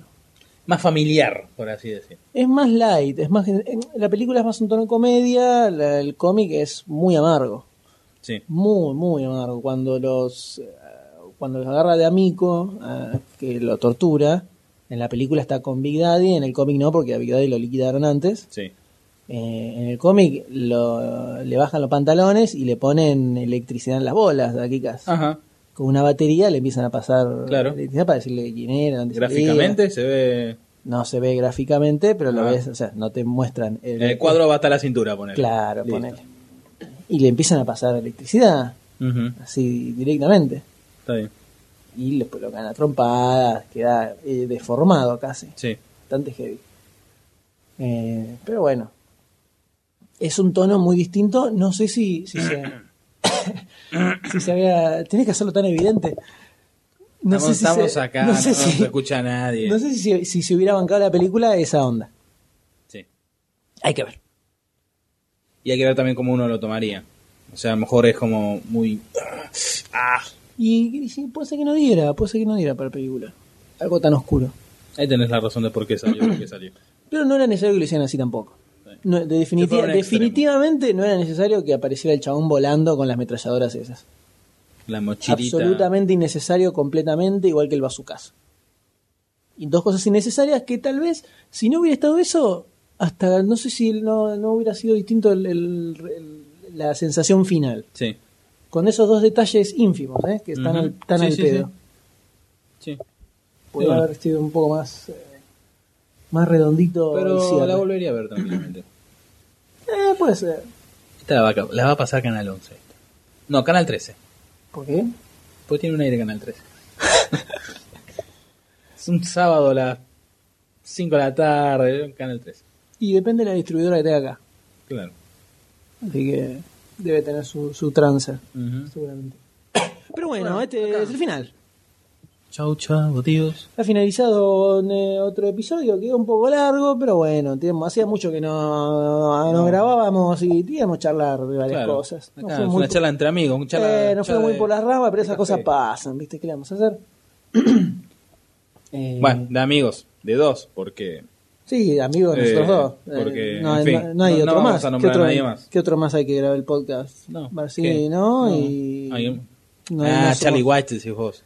Claro, no, Chele West, el pobre difunto, el difunto West ya está. Y listo, no queda nada más nadie, ¿no? No, No, no, se me no, ocurre, no, no, se me ocurre ningún otro nombre. A ver. ¿Qué, qué dice esa, esa casa de venta y alquileres de propiedades? Eh, no, No, llego a leer, leo. no, No, llego a leer, así que bueno, queda ahí. Bueno, Es triste, pero bueno, es lo que hay, ¿viste? Eh, fíjate, gente vos fíjate. La próxima fíjate, ¿viste? Gente que viene, gente que va. Dame un mail, un mensaje, llamame, ¿viste? Yo te. No te sé, digo. la próxima convocatoria hay que ver a quién incluimos en el mail, ¿no? También, porque para que te dejen así plantado. Puede ser un trío de dos. puede ser un trío de dos. Para que te, te dejen así en ascuas. Ni un. Disculpe, Creo, muchacho. creo que no me lo merezco, la verdad. Vení, no creo seas merezco no seas así. No seas sonso, tranquilo. tranquilo. Pero no, bueno. no vale derramar lágrimas por, por este. Pero bueno, eh, ella llegó al final del podcast. Pensemos que, esperemos que para el próximo no pase tanto tiempo. Intentaremos que no sea así. No. Igual No quiero estamos- decir que también se ha atrasado algunos por causas de quien no se encuentra ahora, pero no quiero entrar en esos No. temas. Por favor, no me quiero quebrar la otra pierna. Por favor, te lo pido, Goldstein, por favor. Todo con amor, cariño y respeto. Es él el malo, el que le pone cizaña a todo. Yo le digo, no, M, no, M, y él dice, no, que... Ah, y lo Qué sigue fácil te sale la víctima, qué fácil te sale la víctima, maricón. No, otra vez no, otra vez no. Qué fácil te haces la víctima. Mira que te traigo la cubetera. No, no, por favor. Así que esperemos que no pase tanto tiempo en el próximo. No. Intentaremos que no. No podemos prometer nada. Igual, el próximo mes es como si no existiera con el mundial. Nadie va. Por lo menos hasta Sí. que Argentina quede eliminada. Ahora, en unas horas juega Argentina, cine- Camerún. Es verdad, el cine va. Nigeria. Nigeria, Camerún no. Argentina, Nigeria. Camerún no. Camerún en el Argentina, Camerún 90. fue en el 90. Eh, no va a existir el cine, no va a existir nada. Así que es lo mismo que grabemos o no, porque la gente va a estar entretenida con otra cosa. Por lo menos hasta que termine de eliminar. Podemos, o sea, podemos que- decir cualquier cosa. se ha eliminado a Argentina. Esto, de hecho, esto va, lo- va a salir después del partido. Sí. Un pronóstico. ¿Te tirás un pronóstico para el partido? Y... A ver si la pegamos o quedamos como dos boludos. ¿Qué van a saber? ¿Gana Argentina o gana Nigeria? Gana. eh, yo me veo un empate, pero y obviamente le voy a tirar la fichita. Ahí está. ¿A quién le pone la ficha? ¿Argentina o a Nigeria? A, Nige- O al empate. Argentina. el. ¡Oh! ¡Eh! Salió el furcio, se te escapó eso. A Argentina, Argentina, por supuesto, Argentina, porque lo, lo llevo, lo llevo al Diego. Gracias a vos, gracias al Diego. La... Y yo puede que el mismo Maradona dijo que están en un 650. ¿Posta dijo eso? Sí. Listo, o sea, Nigeria. En un 650 para, de- para ir despegando, ¿no? En cuanto a. Empate. Yo creo que puede ser un empate. 0 a 0. Yo me, ¿sabes qué? Me imagino un, como, la, como con Perú, un em- empate y en los últimos 10 minutos lo meten a Palermo que invoca un cabezazo así, un zapatazo del aire y Sí, un de, puro mago. Una cosa así, claro. Claro. Y Messi dando vueltitas así, persiguiéndose la colita en el medio. Fue tipo perito. Así, ¿viste? Así, no haciendo nada. Qué imagen. Qué imagen, ¿no? Edad encima de la nada. Como comentarista de fútbol, hacemos muy buenas Estamos notas de cine. sí. Como comenté, fue un muy un podcast de cine. Claro, hacemos, ¿eh? exacto. Pero bueno, como siempre, los invitamos a que pasen por demasiadocine.com. Encontrarán las noticias de las que hablamos, los trailers de los que discutimos, Pueden escuchar los anteriores podcasts anteriores podcasts. desde, también desde unaradio.com. También nos pueden encontrar en unaradio.com. Hay otros podcasts interesantes. Hay 15 podcasts más para escuchar, más dos extras, más bonus 26 track, fichas. Más la fecha, de todo. Mira, tenés para agarrar. Tenés y horas, horas de audio. Una semana escuchando solo demasiado cine. Dos y así podcasts te te quedará la tiro, cabeza. Así te quedará la cabeza. Y también nos pueden encontrar en facebook.com, hacerse fans de demasiado cine. Por más que no existen más los fans en Facebook. Facebook.com barra demasiado cine. Y en twitter.com barra demasiado cine pueden seguir siguiendo las actualizaciones, las noticias que vamos publicando en el sitio. Así direct- directamente. Y nos despedimos. Podemos volver a recordar ese grito del pueblo, ese grito de corazón, el grito popular. ¿No es? ¿Escuchás? ¿Escuchás? ¿Cómo están gritando acá en la avenida Rivadavia? Están cortando la calle y están diciendo ¿Lo escuchás? ¿Lo escuchás? Es una manifestación. ¿Lo escuchás? El, bicentenario, el bicentenario no existe. Claro. Es ¿Por qué te crees que se cortó la 9 de julio? ¿Por qué te crees que Goldstein cortó la 9 de julio? ¿Por qué? Porque era una manifestación peronista. Barcini, Para que por Barcini. ¿Ves? Impresionante, la gente lo aclama a, Pero a se hace todo rogar, pulmón. Se hace rogar. Y es, y sabemos que es poco probable. Difícil. Yo les pongo la ficha a si. Si le pones la ficha a Barcini, yo estoy dudando. Yo lo dejo de canto. Así. la dejo de canto. Y el tipo. El tipo se hace, viste, se hace el sí, sí, ya, ya, ya llegar. Mira, yo te digo, llega a estar Barcini, el público, los, rad- los podcast escuchas. Si viene, si viene Barcini, porque si entre nosotros dos nos vamos por las ramas, si encima lo metemos a Barcini, ya sería, ni hablamos de cine, ya fuera, hablamos de lo No, que dé. es un, un bonus track, no, es un bonus track con Bonus track. Barcini. Bonus track donde pinte lo que pinta sale. Y les podemos asegurar que se van a reír. Sí, no, no, potenciamos demasiado. Iremos a la mierda completamente. Así Podcast que- de 8 horas hacemos. Bueno, toque el claxon si usted quiere Barcini en el podcast. El claxon.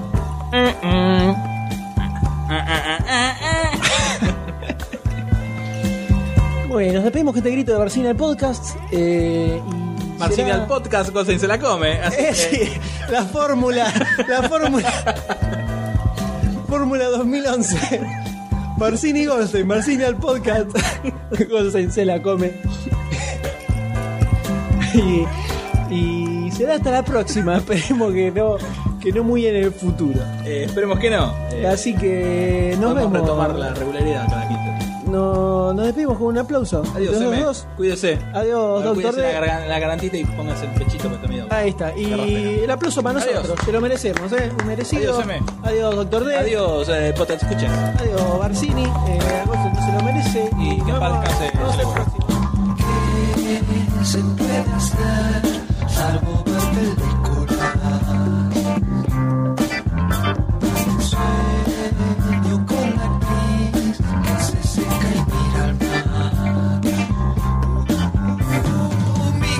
Mi corazón es de ella, mi mente está en las estrellas.